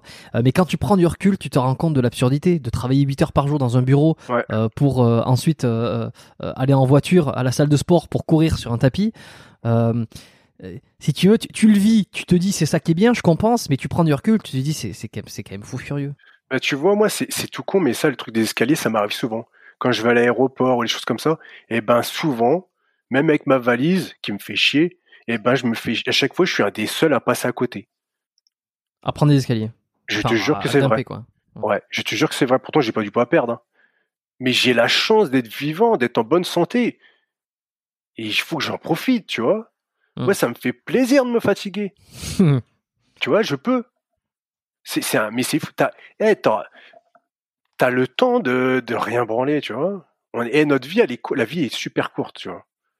La vie est super courte. Du jour au lendemain, on ne peut plus être là. Il faut en profiter. C'est une chance de vivre. Les gens, je crois, ils comprennent pas. On a, on a, on a, on a une chance qui est, qui est folle, tu vois.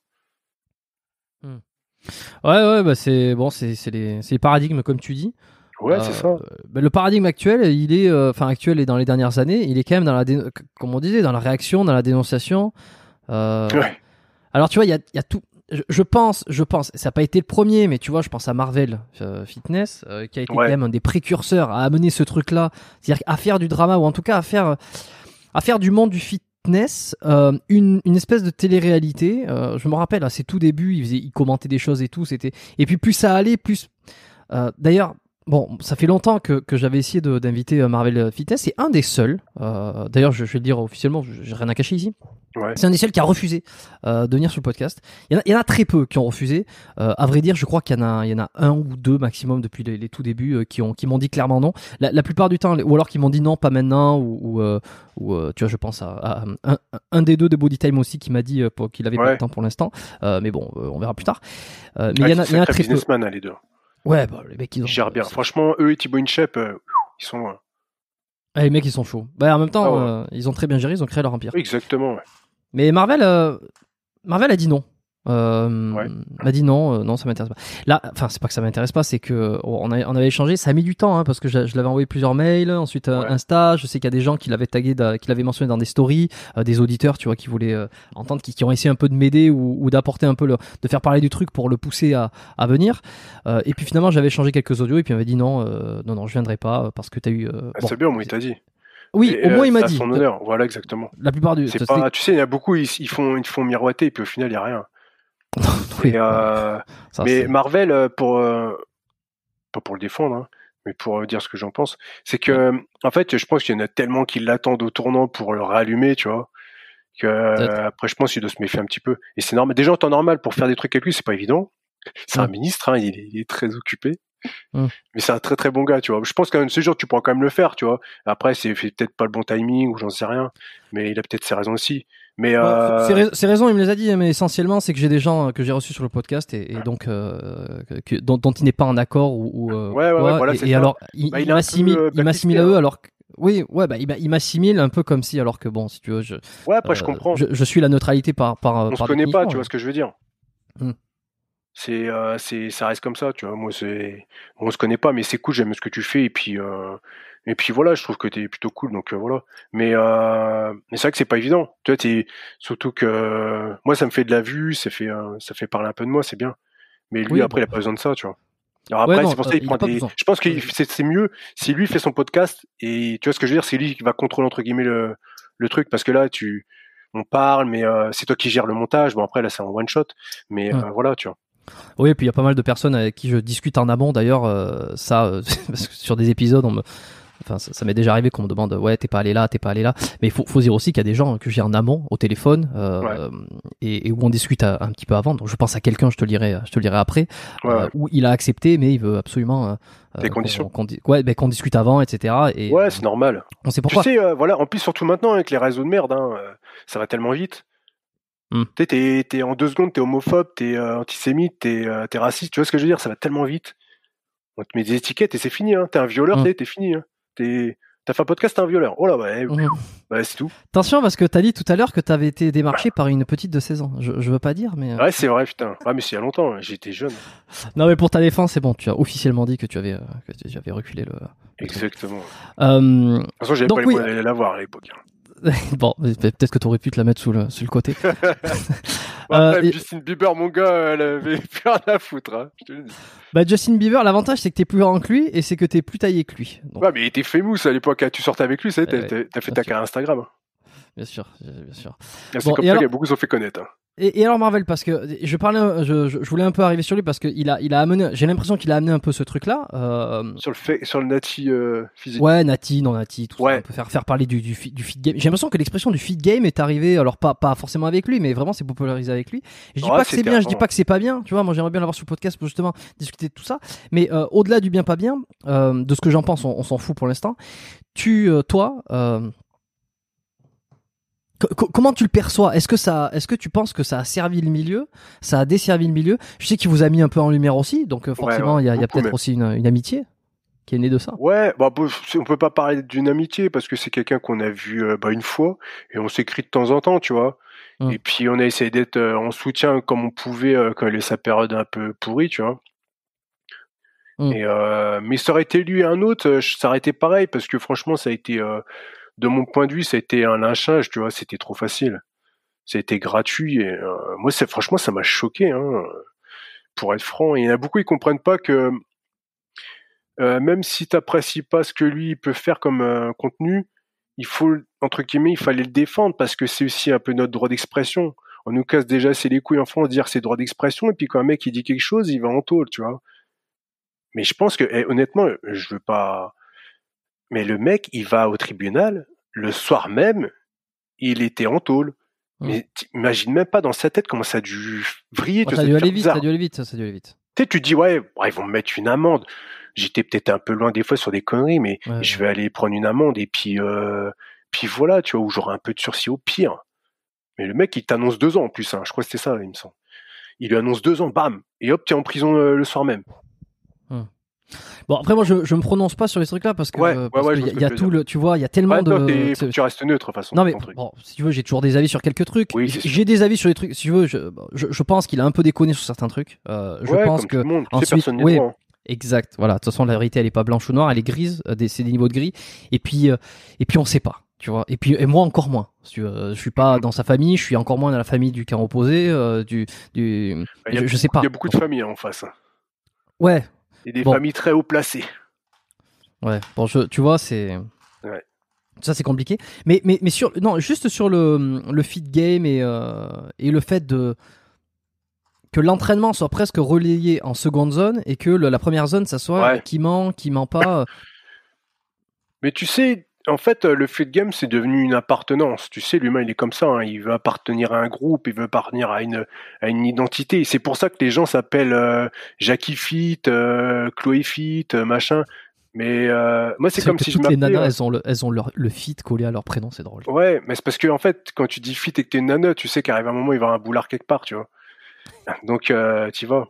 Mais euh, quand tu joues au foot, imagine, c'est Bernard Boucher, euh, Mireille Fleuriste. euh, tu vois, c'est c'est con, je trouve c'est ridicule, machin fit. Après, euh, c'est l'identification. Mais quand j'ai vu ça au début, je dis, mais tu, c'est quoi là? En plus, il y en a, ils mettent carrément la salle où ils s'entraînent. C'est pas la salle à ta mère, tu vois. C'est, c'est, je sais pas, c'est en fait l'appartenance, tu vois. Les gens, ils ont bien se dire, c'est comme si à l'époque je faisais Geoffroy Memo Fighter. Je sais, Pff, je Ouais, c'est, c'était, c'est, c'est marrant. Et en fait, c'est ça, c'est de l'appartenance. Et du coup, les gens après, bah, il y a du commérage. Et puis, euh, dit commérage, dit entre guillemets family, dit family, dit euh, dispute de famille, euh, et ceci, cela. Tu sais, les gens, ils sont comme ça. hein. Ils Mm. trouvent un nouveau milieu, ils y vont, ils pourrissent, et après, ils vont aller voir ailleurs. Mm. C'est exactement ça. Tu sais- c'est comme un peu au collège. Ah, il y en a une semaine, c'est un gothique. euh, deux semaines après, c'est un rappeur. Trois semaines après, c'est un tectonique. Tu vois, c'est les gens, ils savent pas, c'est des girouettes. Il y a le vent qui souffle. On y va. Ouais, ouais, ouais.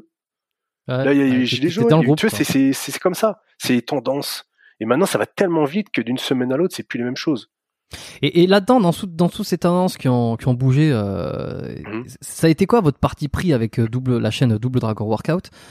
Euh, C'est de rester un peu dans la mouvance? Non, non, pas pour mal, de, de manière générale. C'est rester un peu dans la mouvance de ce qui se fait, c'est essayer d'être différent, c'est essayer de, de, de faire, je sais pas, les choses différemment, de proposer un contenu différent, de pas, de pas être euh, classique, parce que vous étiez pas.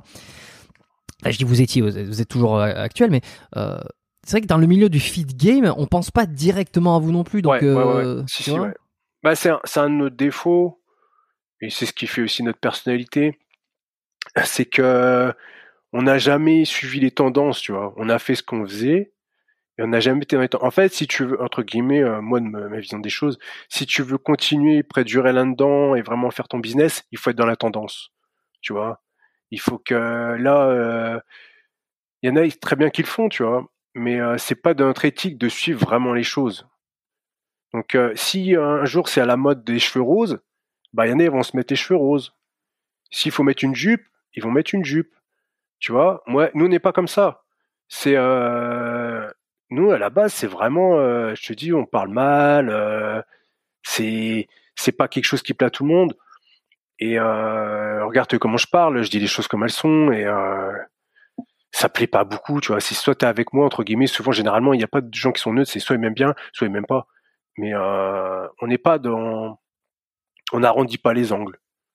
Hmm. Et on va pas faire les, on fait un petit peu les tendances comme de temps en temps parce qu'on se dit, il faut pas qu'on meure quand même.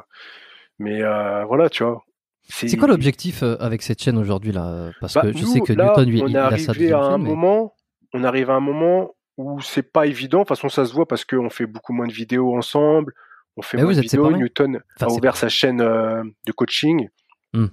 C'est pas évident parce que si tu veux, pour faire simple, euh, on a une vie qui est différente, lui et moi. et on a des visions des choses qui sont pas tout à fait pareilles. Bah si c'est c'est un peu comme un amour, hein, tu sais. euh, des fois tu euh, tu as des visions des choses à une certaine période de ta vie et après ça change.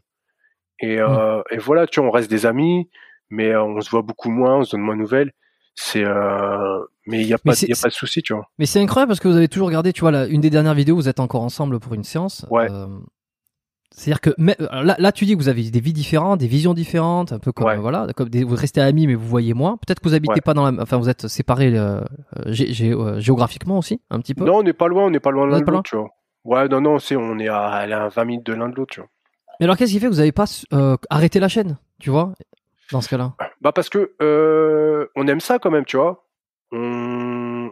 C'est le lien qu'il y a entre nous qu'on a créé, et puis c'est quelque chose qu'on a créé depuis euh, des années maintenant, tu vois. Ouais. Et puis on a des sponsors.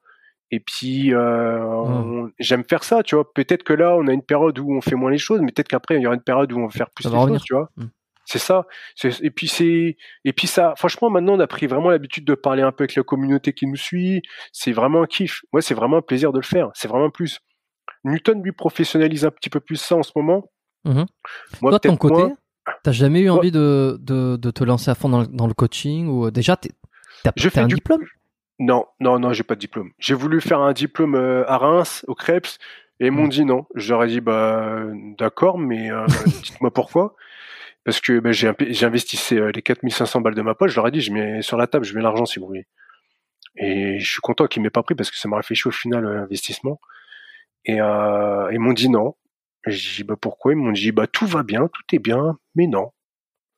Alors je sais pas. Je sais pas pourquoi ils m'ont pas pris. Il y a beaucoup qui nous connaissaient déjà un peu des réseaux. Je sais pas si c'était bien vu d'un bon œil, j'en sais rien, tu sais. Au final, je m'en fous de la raison. Mais euh, je l'ai pas fait, j'ai pas de diplôme, mais je fais du ki- je fais du coaching en ligne, moi. Pas à la personne. Ok, ça c'est ton le travail à plein temps que tu fais ou, tu fais d'autres choses Coaching en ligne? Ouais. Moi, alors pour faire simple, euh, je prends 5 personnes maximum, pas plus. Parce que déjà, je travaille en 35 heures. Euh, j'ai aussi, euh, Tu fais je quoi? fais aussi des autres choses. Pardon? Si t'as- si tu Je suis quoi? employé Si ELS. Je suis employé ELS dans un centre accord. C'est comme un Jiffy.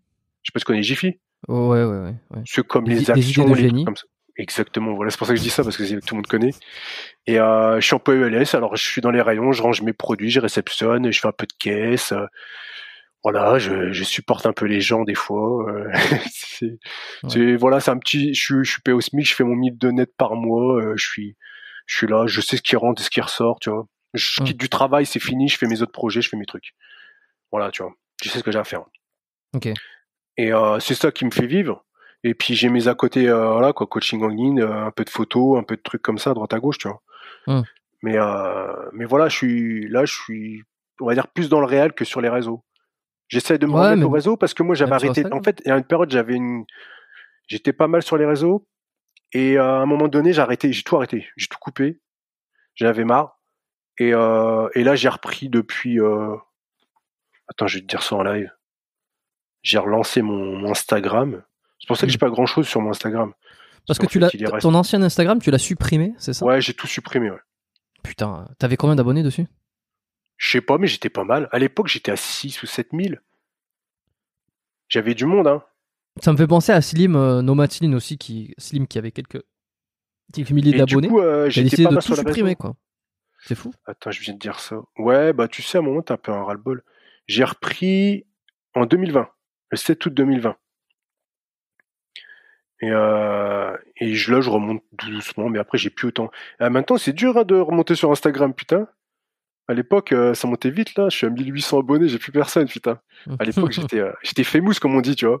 Et puis même, j'étais pas marié à l'époque, j'ai eu ma période de célibataire. Donc, tu sais, t'es- t'es t'es- t'es fou, quoi. T'es à droite à gauche, euh, ah, t'as les nanas sur Instagram, euh, tout ça, quoi. T'es marié, là? Maintenant, c'est- ouais, je suis marié. Ah, là, tu, vois, tu déconnes plus, maintenant. Ouais, voilà, c'est différent. Bah, tu sais, quand t'as un mec, entre guillemets, euh, bon, je vais pas dire, hein, bon, si, je veux le dire, je m'en fous. Quand t'es beau, entre guillemets, quand tu plais, euh, les gens qui te suivent, euh, quand Bah, t'es célibataire, c'est les nanas. c'est, c'est, voilà. Ouais, c'est, euh, c'est, les, quand t'es un mec, c'est les, les autres mecs qui te suivent. Les mecs qui t'aiment bien, tu vois. Et, alors que quand t'es une nana, t'as les mecs, beaucoup de mecs, Ouais. t'as les autres nanas qui s'identifient à toi. Alors que quand t'es un mec, t'as que les mecs qui respectent un peu ton sport et des choses comme ça. Et puis t'as les, euh, ceux qui t'aiment bien physiquement, tu vois. Les nanas, c'est très peu. Hmm. C'est très peu parce que les nanas ont leur fierté et puis euh, c'est nous un peu les, les chasseurs, c'est pas elles, tu vois. Et t'as jamais reçu de genre dick pic euh, peut-être pas mais de- Ah. de, de- Alors, je vais raconter une petite anecdote. vas-y. Snapchat. Snapchat, j'avais Snapchat à l'époque. J'étais célibataire. hein. Je précise pour mettre les choses dans le contexte, pas avoir d'histoire. Alors en fait, j'avais Snapchat et on va dire, de temps en temps, je recevais des, on va dire tous les jours, je recevais à une période, à ma bonne période, je recevais peut-être cinq photos par jour, le lendemain matin quand je me réveillais. Et sur ces cinq photos, allez, t'avais une photo de fille, pas très habillée, et les quatre autres photos, c'était des dick pics. On, on rappelle euh, ce que c'est que les dick pics? Photo de Ouais, sexe masculin. hein, voilà.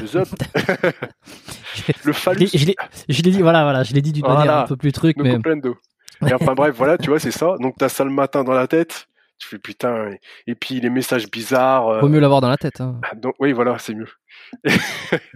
et puis euh, au début, bon bah tu, euh, le mec, tu l'insultes, tu dis mais que t'arrive et tout. euh, tu sais, en plus, ça, à chaque fois je leur dis, est-ce que tu sais que je suis peu hétéro? Il dit bah bien sûr que je sais. Bah alors pourquoi tu m'envoies ton truc?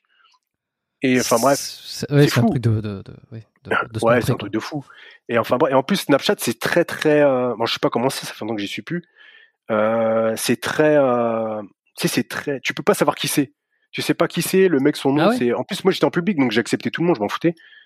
Et euh... c'était la course aux followers à l'époque, donc voilà. Et du coup arrivé un moment j'ai carrément arrêté Snapchat parce que c'est c'est insupportable. Entre les messages euh, gênants, tu sais, tu te sens comme une femme. Le mec qui dit ouais, euh, t'as un beau cul, machin, c'est eh, eh, c'est bon. Alors au Hmm. début tu les insultes et après tu les bloques et après vas-y tu passes ta vie à faire ça. Et du coup j'ai arrêté Snapchat à l'époque. Et sur Insta? Et Insta, de quoi Pourquoi j'ai arrêté? Non non non sur Insta euh, est-ce que euh, tu te faisais Non. démarcher souvent aussi Ça? Va. Insta, c'est les gens ils flippaient plus, tu vois, parce que euh, ils se disent ouais, il va Elles ont- screener, il va envoyer, il, il se méfiait plus, tu vois. Après oui, j'ai Ouais. toujours eu un peu des trucs, j'ai eu des propositions aussi, tu sais. En fait, j'ai une période où je faisais pas mal de photos, un peu de, un peu mannequinat, on va dire. Et du coup, j'ai eu énormément de, de propositions. J'ai eu, euh, alors, mais des propositions malsaines, tu vois. Il y avait un peu de tout, fallait trier, c'était pas évident. hein. Et je comprends les filles qui sont euh, modèles photo, tout ça, ça doit pas toujours être facile, hein, parce que putain, quand je suis un mec, je me dis bon, moi, je vais à l'endroit, si le mec il me cherche quelque chose, à part s'il y a une drogue, je lui en colle une, c'est réglé, mais bon, j'aurais fait le vache pour rien. Mais euh, les filles, ça doit faire peur, franchement. Moi, je sais que j'ai eu pas mal de propositions bizarres. Et une fois, je me rappelle, pour l'anecdote, euh, c'était un mec, c'était en Belgique. Et il me semble que c'était un, alors je sais plus c'était quoi, c'était pas pas un ministre, mais un mec super calé en, il était dans la politique euh, belge, il était, il était comme un député, je crois, ou un truc comme ça, je sais plus. Enfin bref, parce que après je me suis renseigné pour voir qui c'était. Et le mec, il m'a dit, écoute, je te paye le voyage de Reims à Bruxelles, aller-retour. tu vois le truc arriver. Et euh, je te paye tout. Ouais. Je te Mais- donne 5000 balles et tu me laisses te lécher les pieds. Oh ça va si c'est que ça. Ah, oui, mais me... ah mais je peux pas faire ça. c'est Non, non, mais attends, attends. j'ai pas, pas dit qu'il Ah, fallait le faire. Non, Mais je m'attendais, je m'attendais à pire, tu vois. Je me Non, suis non. dit, c'est Ah parce bah que pour ce, pour ce prix-là, quand même. Bah ouais. Et mais si le mec qui m'a proposé ça, c'est qu'il y en a ils acceptent. Après chacun fait son truc, hein, tu vois. Hmm. Mais euh, alors je lui ai dit, je, lui ai dit, tu sais, j'étais quand même, franchement, avec la communauté euh, LGBT tout ça, j'ai quand même été quelqu'un de poli parce qu'à l'époque, je sais que quand on était plus jeune, franchement, c'était la ragla pour eux, c'était la misère. Les gens ils se faisaient insulter de tous les noms et tout. Hmm. Et euh, moi, j'ai toujours respecté les gens, tu vois. Tant que tu me manques pas de respect, je te manque pas de respect. Oui, puis si c'est une Et proposition, euh, voilà, qui t'est, voilà. Ouais, voilà, le mec, il m'a rien, il m'a pas fait mal, tu vois. Il m'a, il a pas été, euh, bon, c'est gênant, mais euh, c'est vrai que quand il te propose, c'est gênant, tu vois. T'as l'image dans ta tête, c'est dégueulasse. ouais, ouais.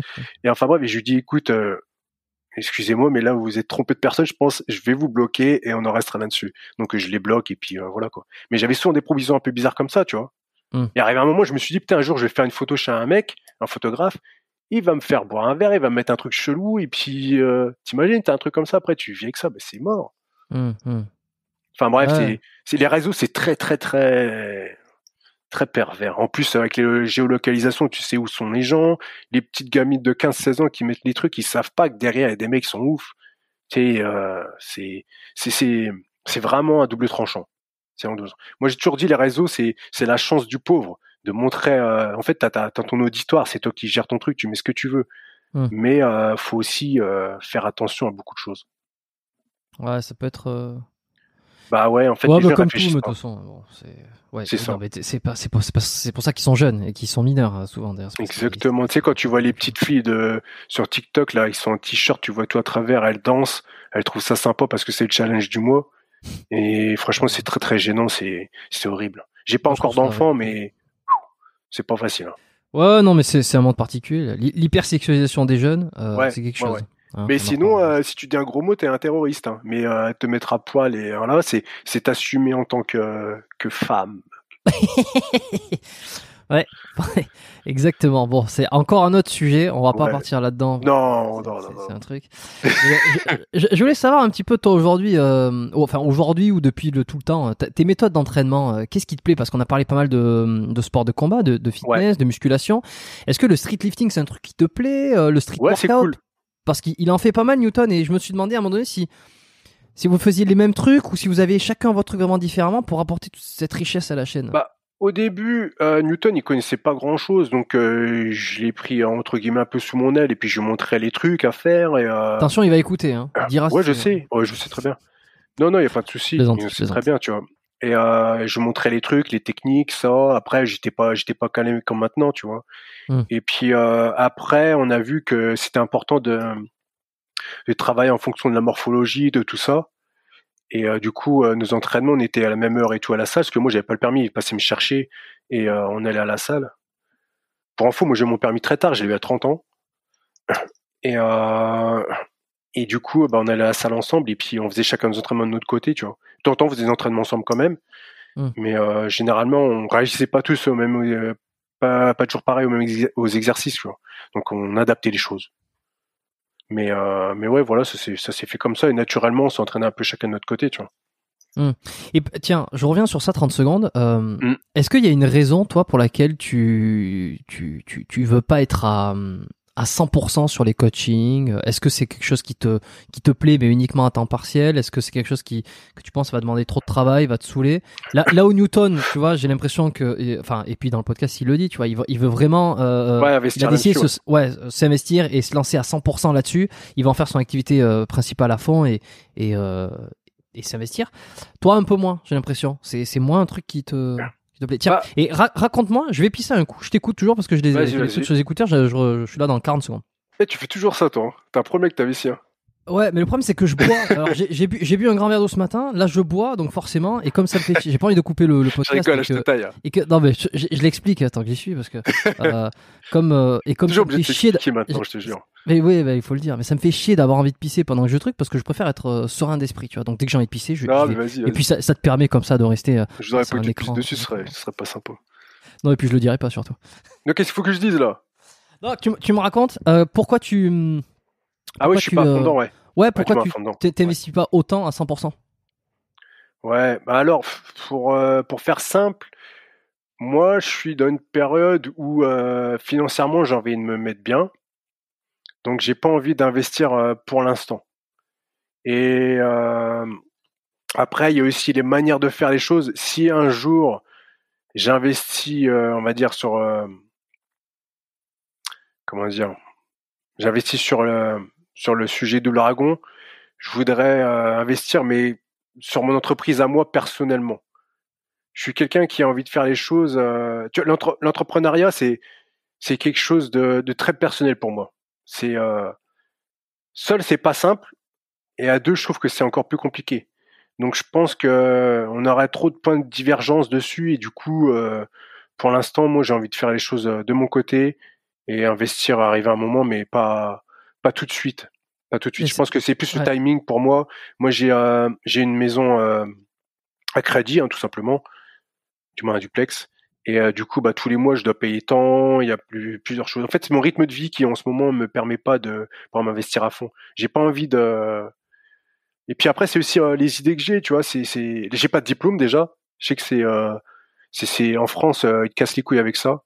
Si t'as pas de diplôme, t'as pas de crédibilité. Donc euh, ça peut jouer aussi. Donc euh, professionnellement, ça peut être compliqué de me présenter et dire ouais, j'ai pas de diplôme. Bah, c'est mort. De toute façon, ils vous pas. Mm. Donc euh, voilà, c'est et puis peut-être pas m'investir. Si j'investis dans quelque chose, c'est peut-être pas spécialement le sport, tu vois, parce que c'est un bon business, mais peut-être pas assez pour moi. Et c'est intéressant ce que tu dis là, ce que tu- sur le fait que tout seul c'est déjà pas facile, ça c'est clair. À deux c'est encore plus difficile. Je peux le, je peux le concevoir. Et, enfin, je, je le conçois évidemment, je peux comprendre. Ouais. C'est quoi? C'est une question de vision. euh, c'est une question de de d'approche de euh, Ouais, c'est ou alors ça, de choses à ma- faire? Tu sais, euh, euh, je pense que Newton et moi, on n'a pas la même manière de travailler. On n'a pas les mêmes. Est-ce que tu peux me donner un travail. exemple, un exemple concret du lui il, fait, il, il est comme ça, lui toi tu, tu procèdes plus de cette manière? Oh, je sais pas, je pourrais pas te donner un exemple comme ça, mais euh, bah déjà notre rythme de vie il est différent, tu vois. Lui, ça va plus être quelqu'un qui travaille le soir sur ses projets, et moi, je suis plus du genre à me lever super tôt et travailler sur mes projets le matin, tu vois. C'est des trucs tout Mm. bêtes, hein, Mm. mais euh, qui euh, qui sont importants pour moi, je trouve. Et puis moi, je sais que je suis je suis un peu très terre à terre, tu vois. Je suis pas facile à vivre. Hein. Je, tu sais, je suis quelqu'un qui ah, je suis un homme, tu vois, tu sais, j'ai des idées. Euh... J'écoute énormément les gens, mais euh, si je vois quelque chose comme ça et que j'investis mon argent, faut que ça soit comme ça, tu vois. Hmm. C'est, c'est, c'est voilà, c'est, on s'entend pas sur ce sujet-là, mais c'est tout. C'est euh, voilà, c'est, c'est tout con. C'est, c'est voilà, c'est, euh, on n'a pas la même manière de travailler. On a beaucoup de points en commun. on est amis pour ça, mais il y a des choses que voilà, je pense que le travail, ça, ça pourra pas le faire. Tout simplement. Ok. Il y a Ok, rien de. Oui, y a rien de grave, j'imagine. Mais Ouais, non, non, c'est pour ça que ça crée. En ce moment, on peut penser qu'on est en froid ou je sais pas quoi, mais euh, non, c'est juste. euh, on est. euh, voilà, on, on prend des chemins un peu différents, mais il y a rien de. Il y a pas de mal, tu vois. Hmm. Justement, c'est peut-être pour éviter un peu arriver à un moment qu'on soit à un chemin et qu'on soit bloqué, qu'on reproche des choses à l'autre, tu vois ce que je veux dire. Imagine, t'as investi, ça marche pas, arrive un moment, tu vas remettre la cause sur l'autre, tu vois, c'est humain, on est con. À un moment, c'est pas moi, c'est toi, tu vois ce que je veux dire. Hmm. Et au moins là, comme ça, il y a pas de divergence, tu fais ton truc, je fais mon truc, et, euh, et cool. Après, on se fera des passes entre nous, y a pas de Hmm. souci.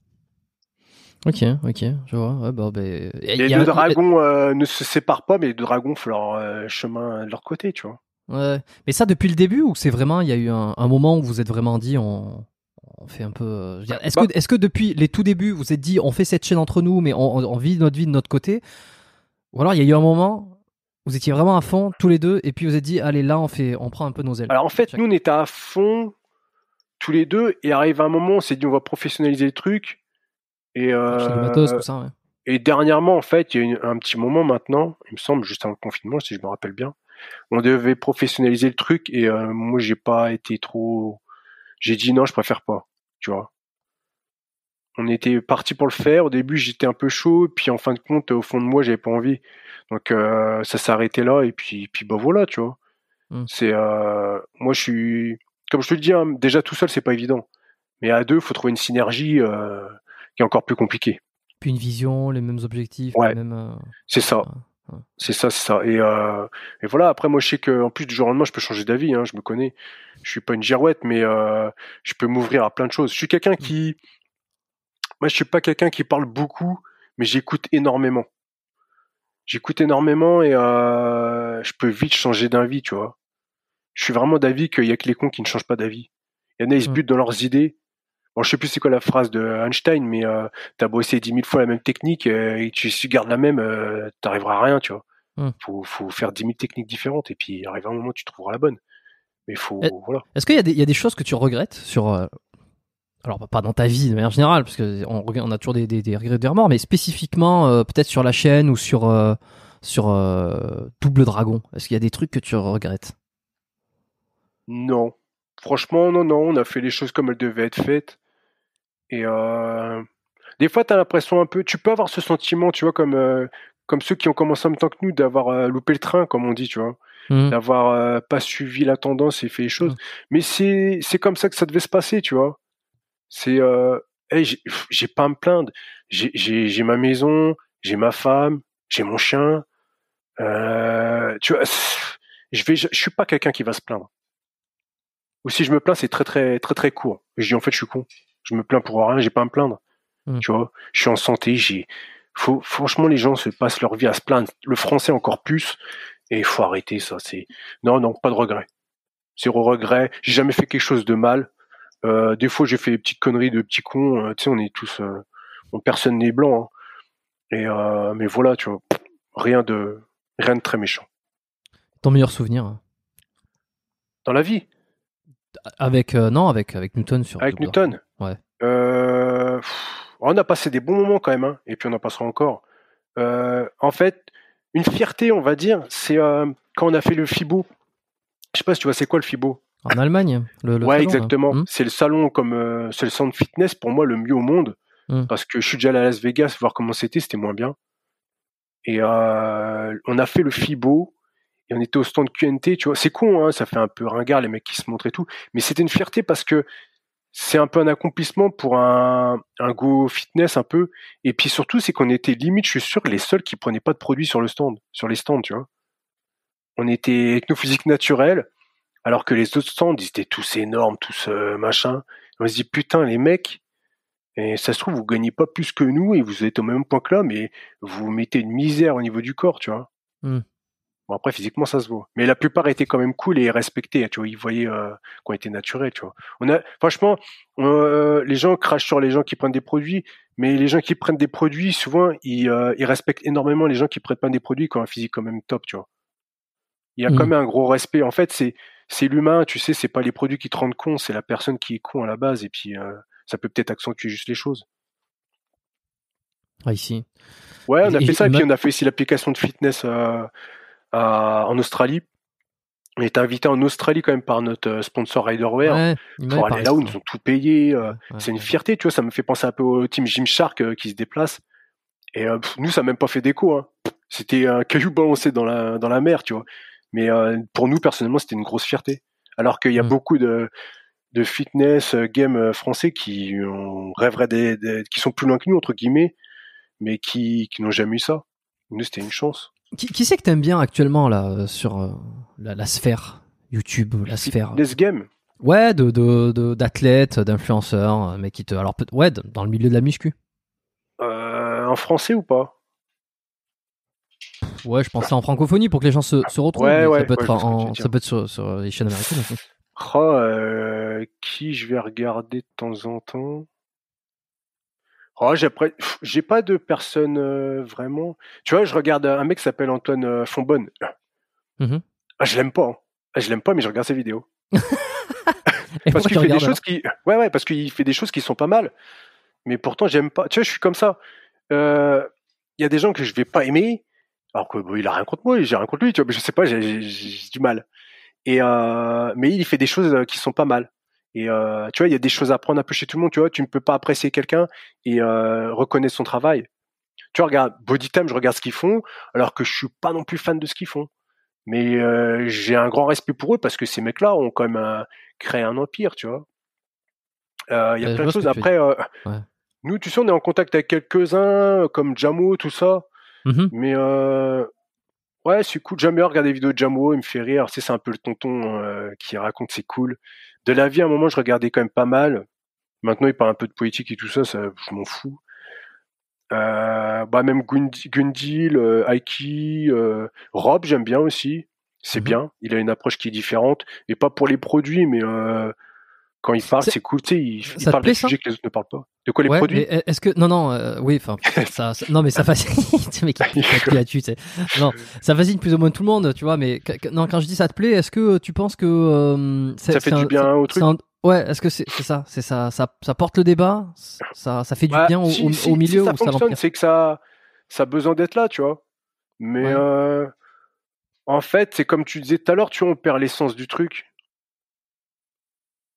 Euh, tu sais, maintenant la musculation entre guillemets, pour moi, c'est euh, la musculation à la base, c'est quelque chose de bestial. Nous, on est les hommes, on est des bêtes. Faut dire ce qui est. On est comme ça, on a un excès de testo, on est, on est comme ça. Et mmh. euh, je pense que la muscu, c'est y aller, s'énerver et hop, tu sors, t'es bien. Et en plus, physiquement, ça te met bien et pour la santé, c'est cool. Ça fait du bien. Mais maintenant, les gens, ils font de la muscu pour être vus ça, c'est une éthique qui est complètement différente de, de, de la base, tu vois. C'est, c'est vraiment une image qui est différente. Et les jeunes, bah pour dire, les jeunes ne s'entraînent pas. Les jeunes veulent déjà savoir quelles protéines prendre, si c'est pas les produits, et après s'entraîner. Les gens, ils arrivent à 20 ans, ils viennent, ils viennent pas du sport, ils arrivent et ils font de la muscu. Mmh. Mais mec, depuis tout petit, moi, j'ai commencé à faire du sport. J'ai toujours été dedans, tu vois. C'est la continuité des choses C'est l'évolution de ma recherche euh, sur le corps ou sur les choses comme ça, tu vois, ça s'est fait naturellement.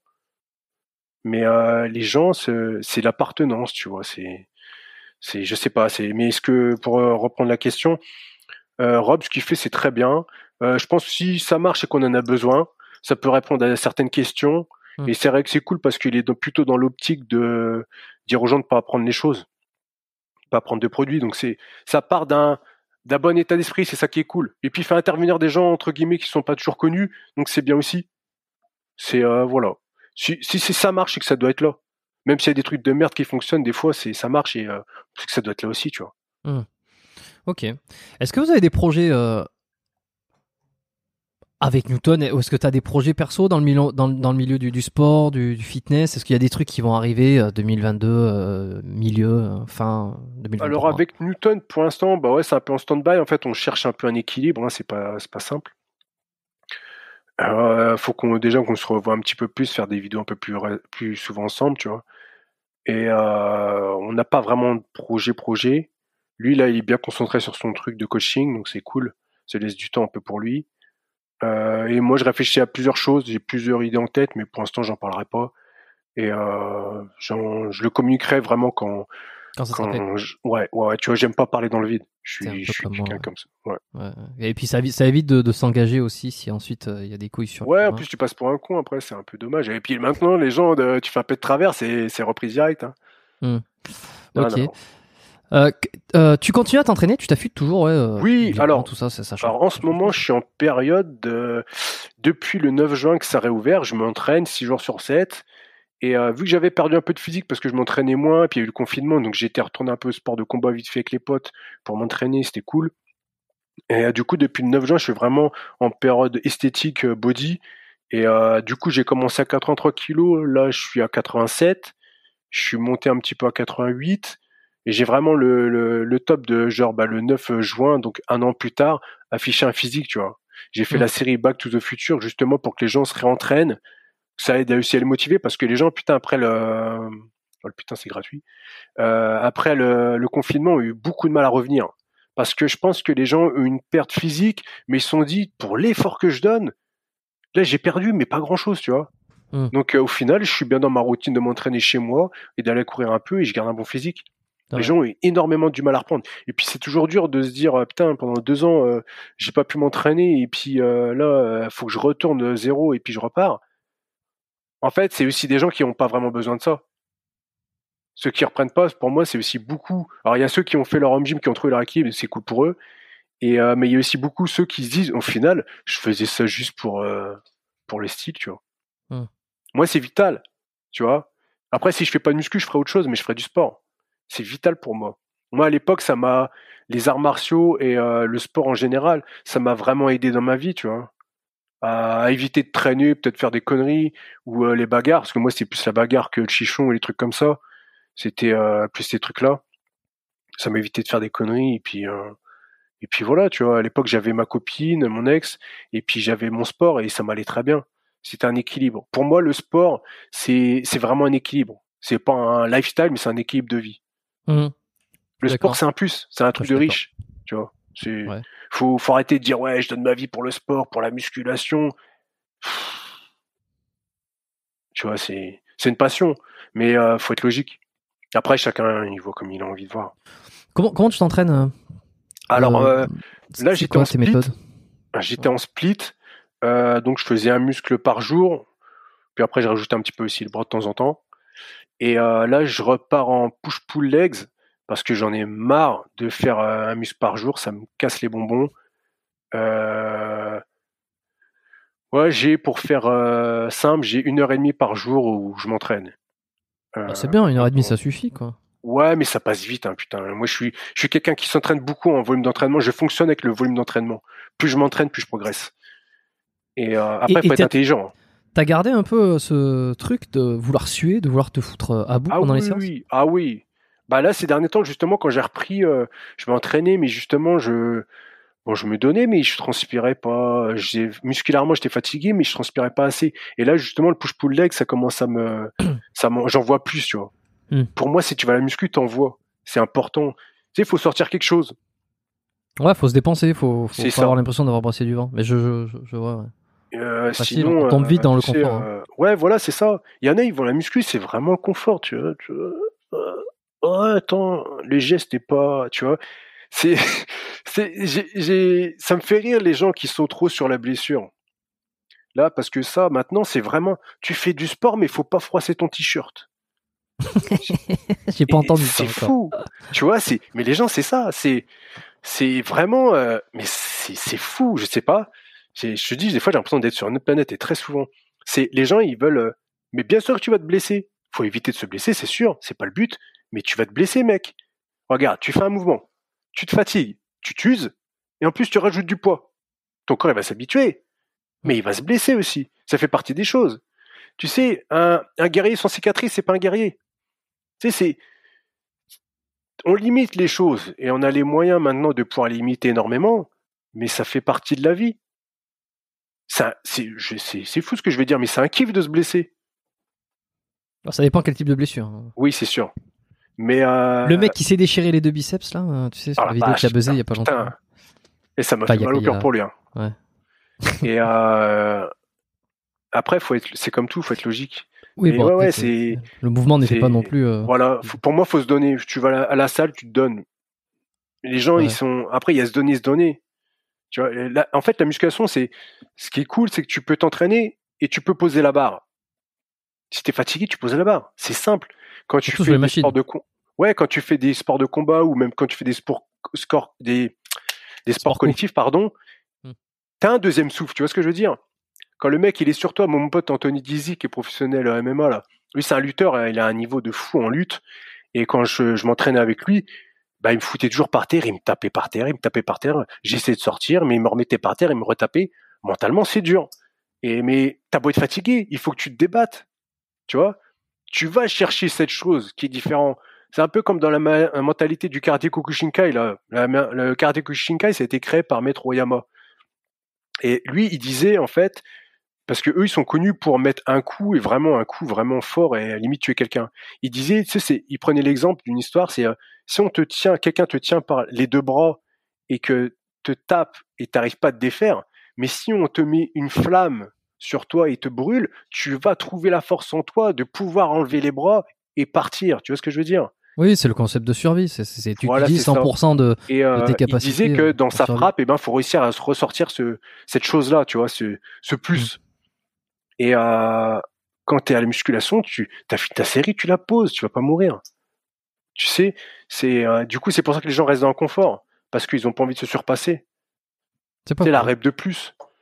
Tu vois, c'est euh, c'est une, mentalité. C'est comme tout. T'as beau faire du golf, t'as beau faire n'importe quoi. Si ta mentalité est bonne et que t'es un vrai, t'es un guerrier, t'es es, quelqu'un qui a envie, eh ben tu, tu feras les choses bien. Si Hmm. t'es un mou, t'as beau faire n'importe quel sport, tu resteras un mou. C'est ta mentalité, c'est ton esprit, c'est ta tête qui fait les choses. Ton corps est juste issu, lui. C'est juste une machine. Est-ce que tu as la même euh, mentalité dans la nutrition Tu vois, je me demandais euh, comment. euh, Ah, euh, alors. comment tu te nourrissais entre guillemets. tu vois? Alors, moi, j'ai la chance d'avoir une bonne génétique. Je le cache pas, je dis les choses hein, comme elles sont. J'ai jamais compté mes calories, mais je connais très bien mon corps. Moi, j'ai appris à connaître mon corps avec les compétitions de grappling du jiu-jitsu brésilien, où je perdais pas mal de poids pour euh, les compètes, pour être au poids. Et du coup, j'ai appris comme ça et je me suis enseigné sur la nutrition comme ça.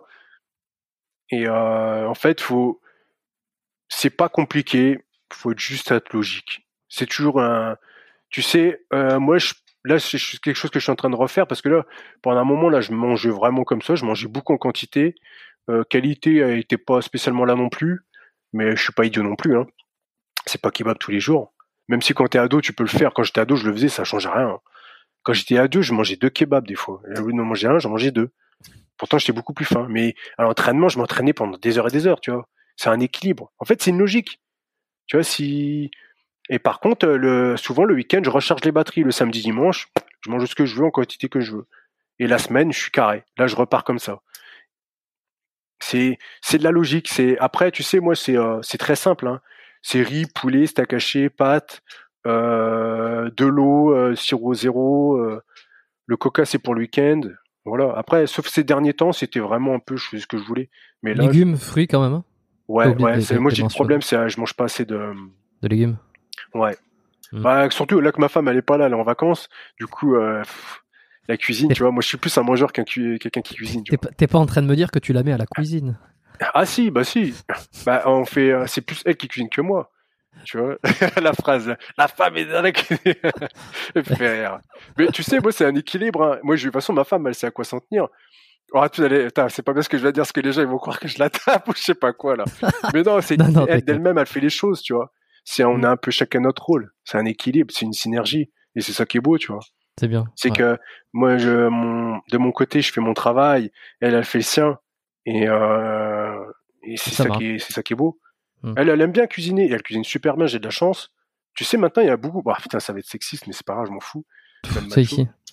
Ah, je suis un peu un macho, hein, je le cache pas, mais. euh, Attends, j'ai enregistré, j'ai enregistré un épisode avec euh, avec un ancien des forces spéciales qui sortira d'ailleurs la semaine prochaine euh, parce que on, on l'a- je l'ai enregistré hier. Et ça les- envoie. et, ouais ouais ouais bah là en termes de si tu veux en termes de match ah non mais moi je m'en fous moi c'est si tu veux c'est pas Ouais, moi qui dis les propos bon après si tu veux des fois Ouais, je me un petit peu là. Mais euh, mais en vrai euh, c'est attends les, les auditeurs sont gens euh, sur le podcast ici sont pas les je je pense sont loin sont pas les mêmes que ceux qui regardent des vidéos à la con Euh, Ouais. J'ai fait, j'ai fait pendant quelques mois euh, un peu l'erreur, en tout cas de, comme m'avait dit Fitness Smith, de, de sous-estimer un tout petit peu peut-être le niveau de mes auditeurs. Et aujourd'hui, je comprends que j'ai des gens qui sont réfléchis. Euh, tous les retours que j'ai, ce sont des gens qui sont pas des débiles. Euh, bon, il y en a toujours un cool, ou deux dans, le lot. chez Double. Dragon, et c'est ça qui est cool aussi chez nous. Donc, à partir de ce moment-là, si tu veux, moi, je suis pas inquiet. Euh, les gens ont tous leur libre arbitre et Ouais, puis ouais. ils sont capables de faire euh, ce travail de distinction et de, de, de recul. Donc, tu peux y aller. Euh, tu peux y aller. Donc, j- Après, j'allais je me dédouane. Si c'est trop violent, je me dédouane. J'allais dire, tu vois, maintenant, il y a. il y a- tu- tu- Une fois, ça m'est arrivé, je me rappelle, je vais chez une fille à l'époque, j'étais célibataire. Et euh, elle dit, oh, je vais te faire à manger. Et euh, un quart d'heure, 20 minutes après, je vais dans la cuisine et elle savait même pas utiliser son micro-ondes. J'ai dit, mais comment tu veux qu'un homme se marie avec toi? C'est pas possible. Tu vois ce que je veux dire? C'est pas possible. Enfin bref, tu c'est c'est tout con, mais maintenant il y a beaucoup. Avant, c'est vrai qu'il y avait beaucoup. Bah, avant d'être sur les réseaux, les gamines, elles étaient pas sur leur téléphone à, à liker des culs puis à faire des vidéos euh, en train de danser. Donc elles faisaient à manger avec leur mère et puis leur mère leur transmettait le, le savoir de faire à manger ou des gâteaux, des choses comme ça. C'était un partage. Maintenant, vu que euh, souvent les filles sont sur euh, sur les réseaux et puis euh, que si leur mère leur parle, bah, dégage la mère ou ceci ou cela, et ben ça, ça se perd quoi. Donc euh, voilà. Après, c'est bien, il y a des émissions comme Top Chef, tout ça qui, qui donnent envie aux gens de cuisiner. Bon, Les gens sacré, plus. Sacré patriarcat en tout cas. Euh, on va, je conclurai là-dessus. Euh, euh, je parle de la société. Euh, chacun, chacun verra si je suis sarcastique, ironique ou pas. Peut-être les deux. Est-ce que tu prends, je vais- on va terminer là-dessus sur les, les- les petites dernières questions. Juste avant, Ouais. tu prends des compléments? Qu'est-ce que tu prends? Ouais. Alors, en ce moment, moi, je prends. Ah, tiens, je vais te montrer. Moi, je fais de la pub en même temps. hein. En plus, tu les as à côté. Là, je prends vitamine D3, hein, Ouais. parce que je déjeune ici. Ouais. Euh, je prends curcuma plus. Donc tout ça, c'est QNT Nutrition, un sponsor bien sûr. Mhm. On paye pas, donc on fait avec. hein. Toujours mieux. Et puis ils sont bien. Et euh, le soir, je prends un truc pour euh, les cheveux et la peau, je sais pas quoi là, collagène. Non, pas, non, c'est pas ça. C'est pas le collagène, c'est Biotine non skins, machin. Enfin bref, c'est un truc euh, que pour les hommes, pour les femmes. Enfin bref, je prends ça, c'est bien parce que eh, pour la C'est- preuve, j'avais un, j'avais Pas- la C'est pas pelade. très. euh, Ah, Non, ok, non, non. ok, Tu vois, j'avais la pelade et ça me l'a rebouché. Ok, je me, dis, je me disais Ah, à un moment ça donné, c'est fonctionne. c'est pas très, euh, c'est pas, pas, pas très patriarcal ça de, de prendre ça. Ouais, on fait un peu de tour. Ah, tu sais, je suis, euh, t'es obligé. Hein. Et puis, Évidemment, il faut euh, prendre soin de soi. Après, moi, j'aime bien prendre soin de moi. hein. Je, le- je le cache pas, j'aime bien. Mhm. Et puis, euh, et puis voilà. Et puis après, pour le training, je prends donc je prends mon isolate, euh, je prends de la créatine et autour de tout ça, je prends de la BCA. Et de temps en temps, je prends un peu de booster, ça m'arrive. Mais euh, pour moi, la créatine marche énormément. Je prends toujours du poids avec et toujours de la force. Et ça, c'est pareil, c'est aléatoire. Hein. C'est, ça va rien leur faire. Et moi, je sais que ça fonctionne bien. Moi, je suis quelqu'un qui se déshydrate très, très facilement. De toute façon, ça se voit ma gueule. Hein. Je suis très creux. Je suis très sec. Mais euh, c'est aussi un désavantage. hein. Tu mets sur une, sur une île euh, déserte, je suis le premier à sécher, à mourir. hein. Je me déshydrate très vite. Donc la créatine, vu que c'est intramusculaire, ça m'aide à garder de la flotte et c'est pas mal. Ça te fait gonfler. pour ça que ça marche bien, je pense. Hein Ça te, ça te fait gonfler le muscle bien, quoi. Tu le vois. ouais, franchement, ouais, ça m'aide, ça m'aide. Et puis, euh, et puis bah voilà. Ok, très bien. Euh, si on revient 10 ans en arrière, euh, 10 Oh, ans, 15 attends, ans, parce que là, t'as 24 30... ans. J'ai Ouais. 24, donc je commence les sports de combat. Ouais, ouais, ouais. Et puis continuité. peut-être dans la, la transition, euh, sport, Entre les de deux, combat, euh, tout ça. Quel est, euh, si tu revenais à cette période-là, là, que- quel est le, pour toi le meilleur conseil que tu aurais besoin d'entendre? Époque Hum, du côté sportif, ça serait.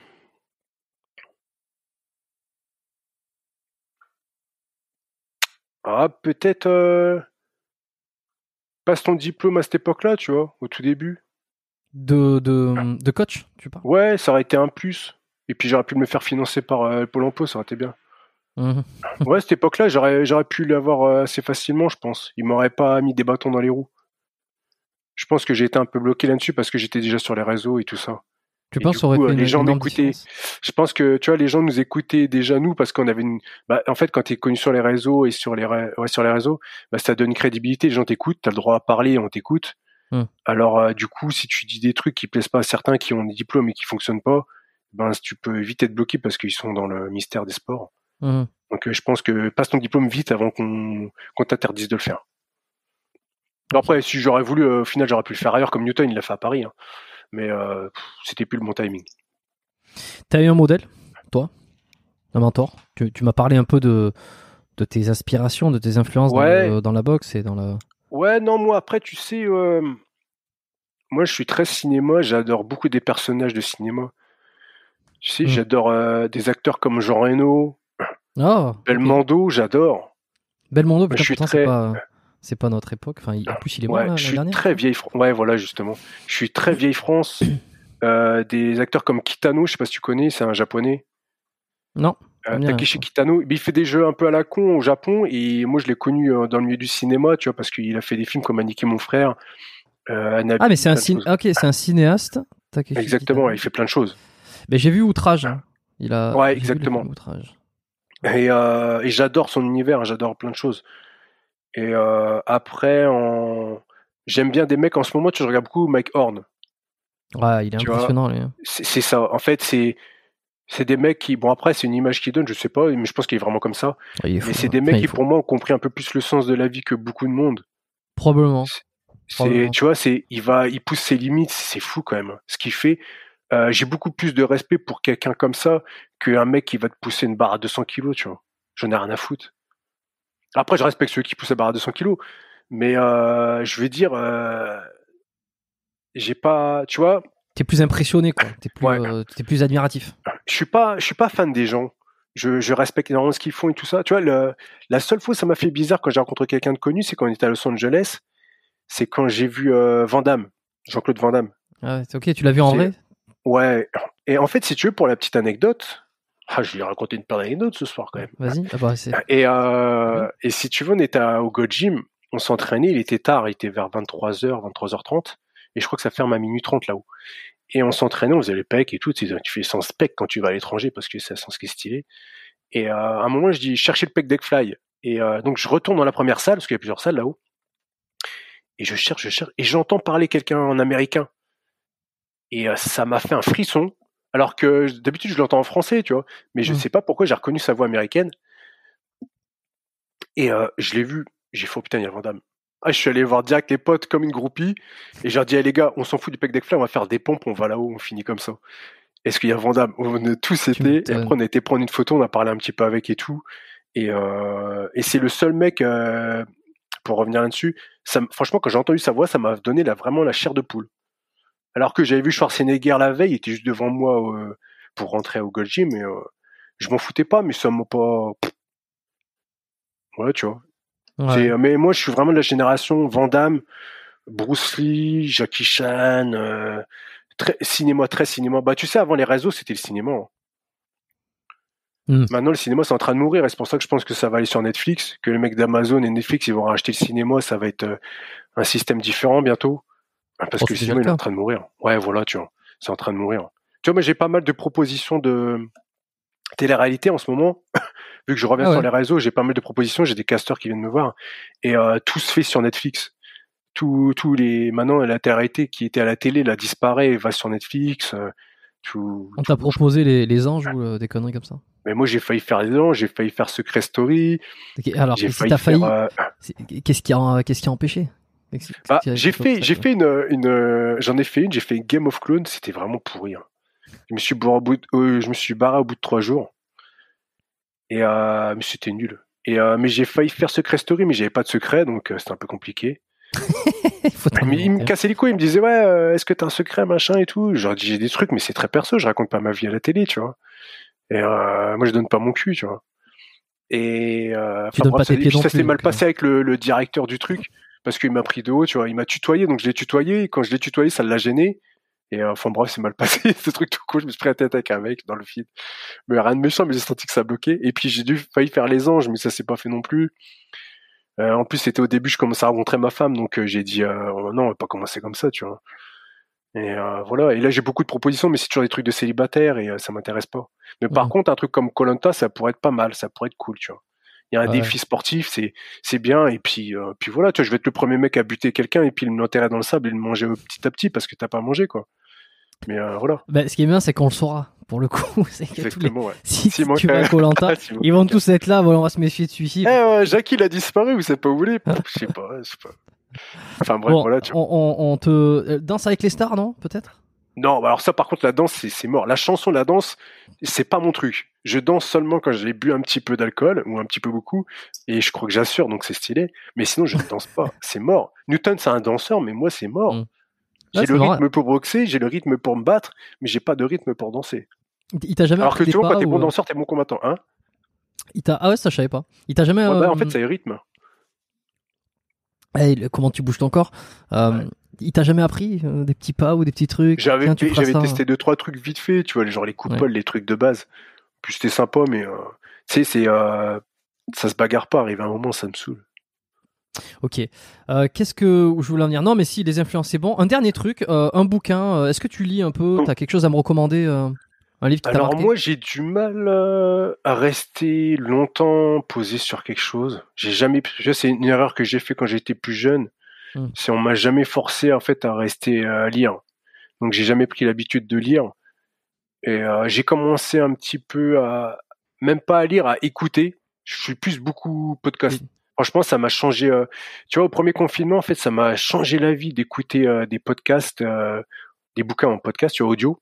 Ouais, livre audio, ouais. Parce ouais. que les lire, les lire, franchement, j'ai j'ai énormément de mal. J'ai énormément de mal. C'est c'est dur, tu vois. J'ai des bouquins, mais euh, pff, tu vois, c'est c'est c'est très compliqué pour moi. Je sais pas, j'arrive pas à tenir en place. T'as des, Euh. des bouquins audio qui t'ont marqué? Ouais. Alors euh, celui qui m'a vraiment, je pense, que ça a même changé ma mentalité. C'est euh, Père riche et Père pauvre de Robert Kiyosaki. Mhm. c'est euh, c'est la vision des choses. Tu sais, ça s'applique à plein de choses en plus. Mhm. Ou euh, je dirais aussi euh, réfléchir et euh, Et devenir riche. ouais, c'est ça. Je crois que je l'ai encore. en plus, dans devenir riche, à devenir riche, donc euh, c'est pas mal. Et forcément, ça intéresse du monde. Je crois que c'est toujours parce que je me débarrasse de mes bouquins. Il y en a très très peu que je garde. euh, et je crois que je D'ailleurs, euh, euh, Bob euh. Proctor, là, il est décédé il y a pas longtemps. Qui ça? Bob, Pro- Bob Proctor, c'est un mec euh, qui, tu taperas sur internet, tu verras. C'est un peu un mec qui est dans ce délire-là. C'est un mec qui est super riche, qui a, qui a- franchement, il a des bons, des bons discours, tu vois. Je connaissais pas celui-là. C'est un peu dans le même délire. Vous êtes né riche, oui, bon, c'est c'est ça. C'est un peu l'éducation Ouais, financière euh, slash. Donc, ouais, voilà, c'est ça, c'est sympa, c'est c'est bien en fait, tu vois. Et après, sinon, j'ai. euh, Attends, j'ai. Le pouvoir de la force mentale, qui était pas mal, qui m'a. À Ouais. l'époque, que j'avais pris. J'ai celui-là, sinon. C'est Agakure. Attends. Euh... Comment tu dis? Agakure. Écrit sur la voie du samouraï. Agakure, ok. Je, je, Après, me- c'est je c'est note spécial ça. à lire. hein. Ouais, ça parle de quoi? Ouais, c'est en fait, c'est sur les samouraïs, sur les codes d'honneur, les choses comme Oh ça. là, ok, je vois. Ouais, les trucs. C'est très compliqué. Hein. Franchement, des fois, j'ai arrêté, j'en avais marre, mais euh, heureusement que j'aime bien le truc, quoi. Ok, Mais, bah euh, écoute, je- voilà, le-. Mais je fais beaucoup de l'audio, tu vois, beaucoup de podcasts. Et alors, t'écoutes quoi comme podcast justement? Bah, le tien, là, maintenant, j'écoute le tien. Franchement, il est cool, j'aime bien. Merci. Bah, Euh... je, je suis, je suis d'accord. Il c'est pas pour euh, péter le cul, mais j'aime bien, tu vois, je dis les choses. Et puis, j'écoute euh, j'écoute un peu de tout. Hein. J'ai... Ah, je sais pas, c'est... euh, Bah, tu vois, Mac Horn, il fait un peu de conférences de temps en temps, j'écoute, j'aime bien. C'est euh, c'est inspirant, c'est c'est des petits extraits de, de vie. Même si des fois les mecs quand ils font des euh, des séminaires, choses comme ça, c'est pas toujours vrai. Hein, Oui, il y a toujours romancé. groupes, quoi. Mm. Mais c'est bien, ça. C'est cool, tu vois. Après, euh, voilà, si le mec il a 20 ans, il dit que dans la vie il faut faire ci, il faut faire ça, tu te dis putain mec, tu viens de sortir du, du, du corps de ta mère, euh, tu, tu racontes ta vie, c'est t'as rien vécu, mec, tu vois. Ah oui, oui, euh, je vois ce que tu veux dire, oui. C'est un peu, un mais- marrant. Mais, Mais alors, attention, maintenant, les, les enfants, les enfants, je sais que les enfants, parce que maintenant il y a des mecs de 15 ans, ils se font des, des baloches en or, hein. ils sont Ouais, très très forts Ouais, avec la crypto et tous ces trucs-là, ouais. ils sont très très forts. Et c'est si impressionnant. tu veux, je pense que c'est pas forcément parce qu'aujourd'hui ça peut aller très vite effectivement. Le, le gamin Ouais. qui a 16, 17 ans, si tu veux, deux ans plus tard, s'il est tombé au bon moment, il y a le, il est bon, il est, il a fait les bons choix et puis il a fait tout ce qu'il fallait, et il peut, de- il peut être millionnaire en deux ans quoi. Et Ouais. le mec à 17 ans, il peut t'apprendre des trucs.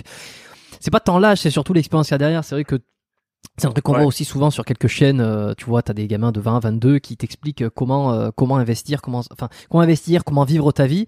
euh, sauf qu'ils sont dans leur chambre. Enfin, il y a, y a un truc que tu dis quand même, c'est je, je veux bien le serpent qui se mord la queue, mais bon, je veux dire, ça va 5 minutes quoi. Si le mec il fait des millions, il a des Ouais. trucs à m'apprendre parce qu'il a une grosse expérience. Mais bon, si s'il fait juste euh, du dev perso, alors que bon, si tu veux, il vend du, il vend. euh, c'est c'est Coluche qui disait le mec qui vend de l'intelligence, il a pas un échantillon sur lui. Tu vois, c'est un peu gênant. Quoi. c'est ça. Je sais pas quoi il faisait allusion, mais bon. Bah, et tu vois, s'il le disait aujourd'hui, peut-être qu'il pourrait faire euh, allusion à ça. Ok, bon, très bien. Tu sais quoi, j'en profite moi pour euh, pour donner une petite euh, recommandation. Alors, je l'ai lu, euh, je l'ai lu là, j'ai terminé il y a pas il y a pas si longtemps, euh, mais au moment où ce podcast sortira, parce que j'ai pas mal d'avance, donc euh, je l'aurai je l'aurai fini quelques semaines auparavant. C'est le dernier livre de, de Michel Houellebecq. Je suis un très grand fan de, de Michel Houellebecq pour le coup. J'entends du bien de lui. Et euh, j'ai jamais. Bah, fonce, fonce. Vas-y un petit Ouais, peu bah, sur euh, tout ce qu'il a écrit. Et puis le dernier en date qui s'appelle Anéantir. Euh, J'en parle parce que j'adore. Euh, je, je parle rarement de mes recommandations perso ou quoi. Ou dans les newsletters en général j'en parle. Mais là, tu vois, ça me vient, ça me vient. Et comme je l'ai fini il y a quelques jours, euh, bon voilà, c'est moi j'ai trouvé ça génial. Donc je le recommande. Je le laisserai aussi dans les, les références, dans les les, les, les notes de l'épisode pour ceux qui, ceux qui veulent aller regarder. On a fait un super tour. Je pense qu'on est bien. Ouais. Est-ce qu'on a oublié quelque chose? Oh, bah, tu sais, on peut parler pendant des heures. Hein. Bah oui. Je suis quelqu'un oui. qui, qui écoute, donc euh, je garde, euh, je garde les choses. Donc quand il faut parler, je parle. Bah écoute, euh, moi je trouve que c'est super parce qu'on a retracé Ouais. un peu tout ce que tout, bah, ouais. tout ton parcours sur les sports de combat. Je voulais vraiment voir un peu, tu vois, ta vision toi de ce que tu as vu avec euh, Double Dragon Ouais. Workout et puis euh, d'où tu venais. Et- Pour, pour finaliser un peu le truc, le truc, c'est un peu brosciencisé, tu vois. Mm. Je pense que faut pas. Ça peut faire peur des fois à des nouveaux pratiquants. Ça devient trop compliqué, tu vois. On complexifie les choses pour que ça rende bien, ça fasse un télo. Alors que c'est pas compliqué. Faut juste euh, être logique. Je pense que l'humain maintenant il manque de logique. Maintenant il veut des raisons avant, avant une logique. Mm. C'est, c'est, non, je sais pas, c'est, c'est simple. Tu, tu vas balancer quelque chose dans l'eau, tu auras des ondes dans l'eau. Tu, de toute façon, pour moi, la vie, c'est le mouvement. C'est euh, dans tout. Il faut, il faut faire les choses et euh, tu auras les résultats. Tu vois, c'est, faut semer euh, pour que ça pousse. tu vois. C'est Mm. c'est simple. C'est rien de plus compliqué que ça. La vie est très simple et on veut la de rendre complexe pour euh, plus nous abrutir. J'aime bien.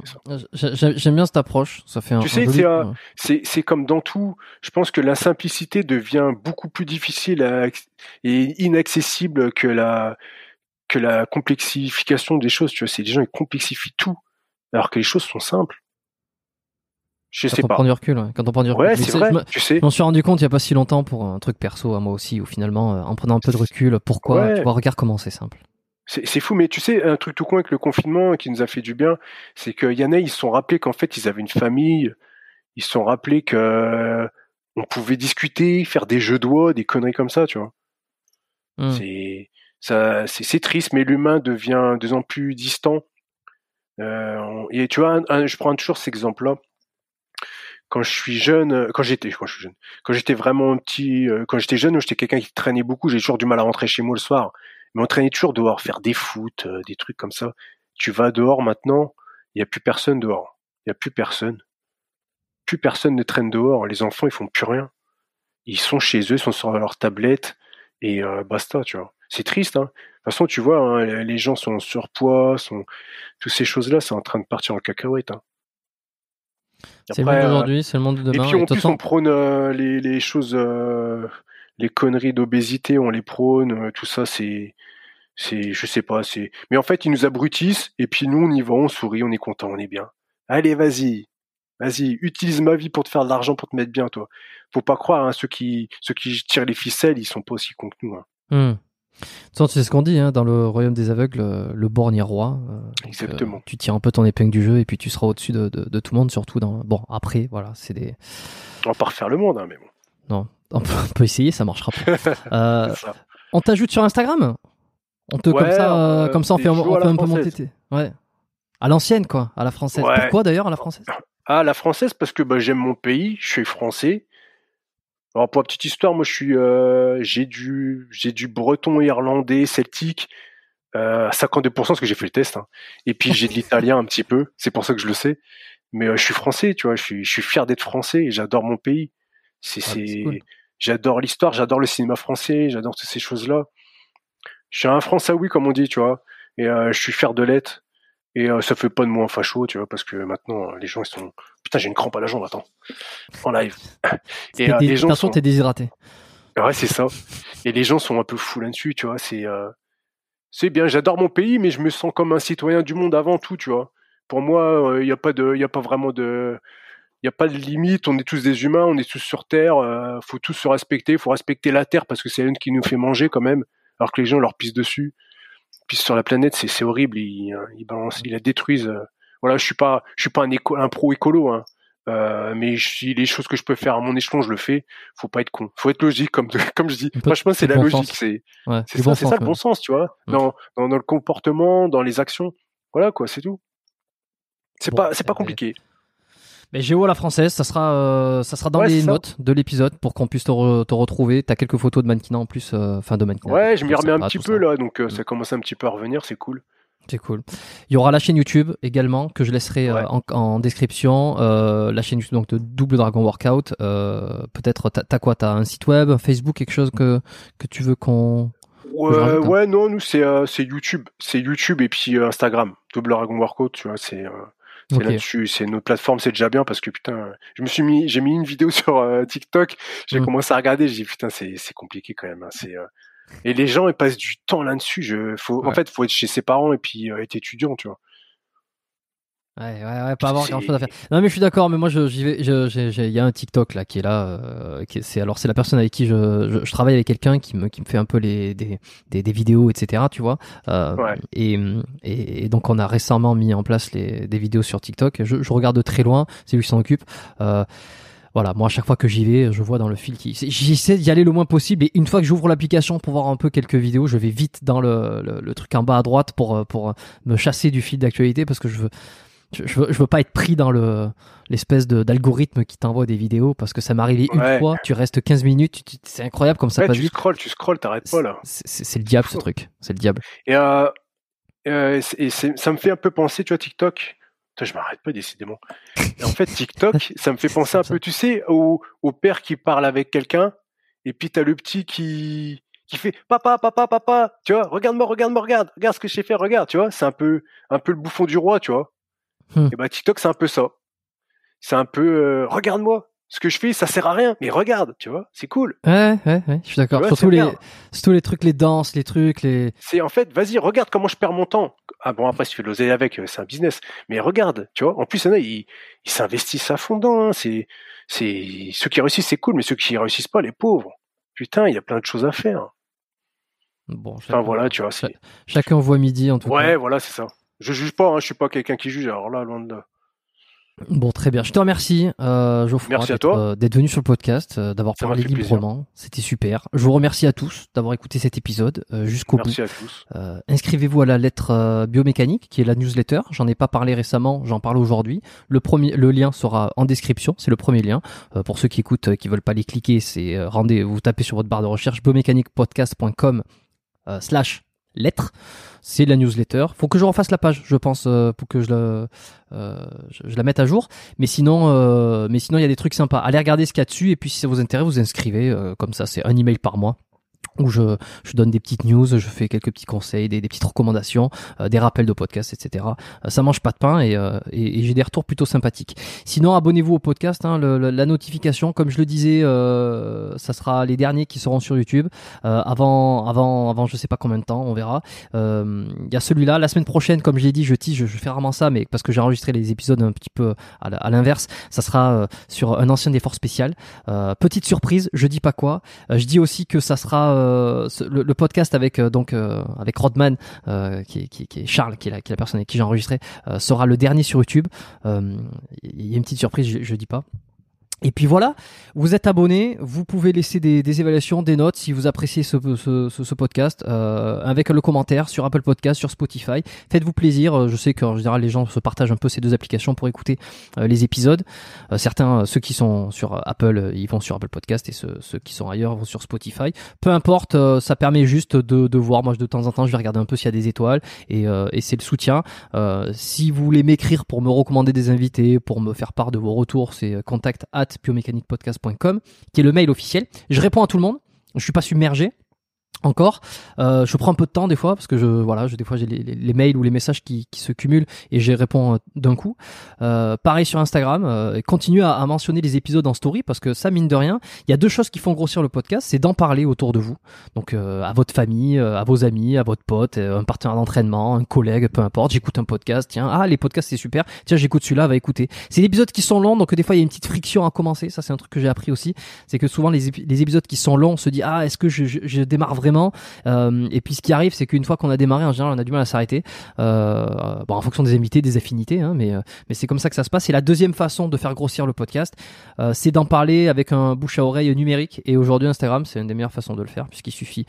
sur Spotify, on peut directement aller dans les options, faire partager en story sur son Instagram. Vous me mentionnez sur votre story, Biomécanique Podcast, donc il y a l'Instagram. Vous mentionnez aujourd'hui euh, euh, Geoffroy euh, sur son et puis double dragon workout comme ça, hop il le voit et puis envoyez-leur des messages, dites-leur merci d'être passé, c'est super, j'apprécie, euh, j'apprécie et puis euh, s'il y a des choses qui ont résonné en vous, n'hésitez pas à leur faire vos retours à eux directement aussi, à tous mes invités. Hein. C'est, le but, c'est, c'est que ça grossisse tout ça, qu'on partage et puis tout le monde soit content. Récemment il y a eu un, un de mes invités, mais justement j'en ai parlé à la Clément Marcoux, qui a eu beaucoup de retours sur l'épisode qu'on a fait et qui m'a envoyé un message, il me dit écoute c'est super, moi je suis ravi si si si ça a plu- si ça plaît, j'ai eu beaucoup de retours aussi donc c'est top. Donc voilà, euh, deux choses, partage, étoile, et puis on est bien. Et puis c'est la seule manière que vous pouvez euh, faire pour euh, pour à votre petite échelle contribuer à, l'amélioration, à la, continuation, à la à l'amélioration de ce podcast et à continuer sa diffusion. Je m'arrête là. Euh, j'ai fait une intro longue, j'ai fait une euh, conclusion longue. Euh, ça suffira. On va, on tâtonne les, les trois heures quasiment. Je vous remercie. Je vous dis à la semaine prochaine. Et d'ici là, portez-vous bien sur le podcast Biomécanique. Ciao.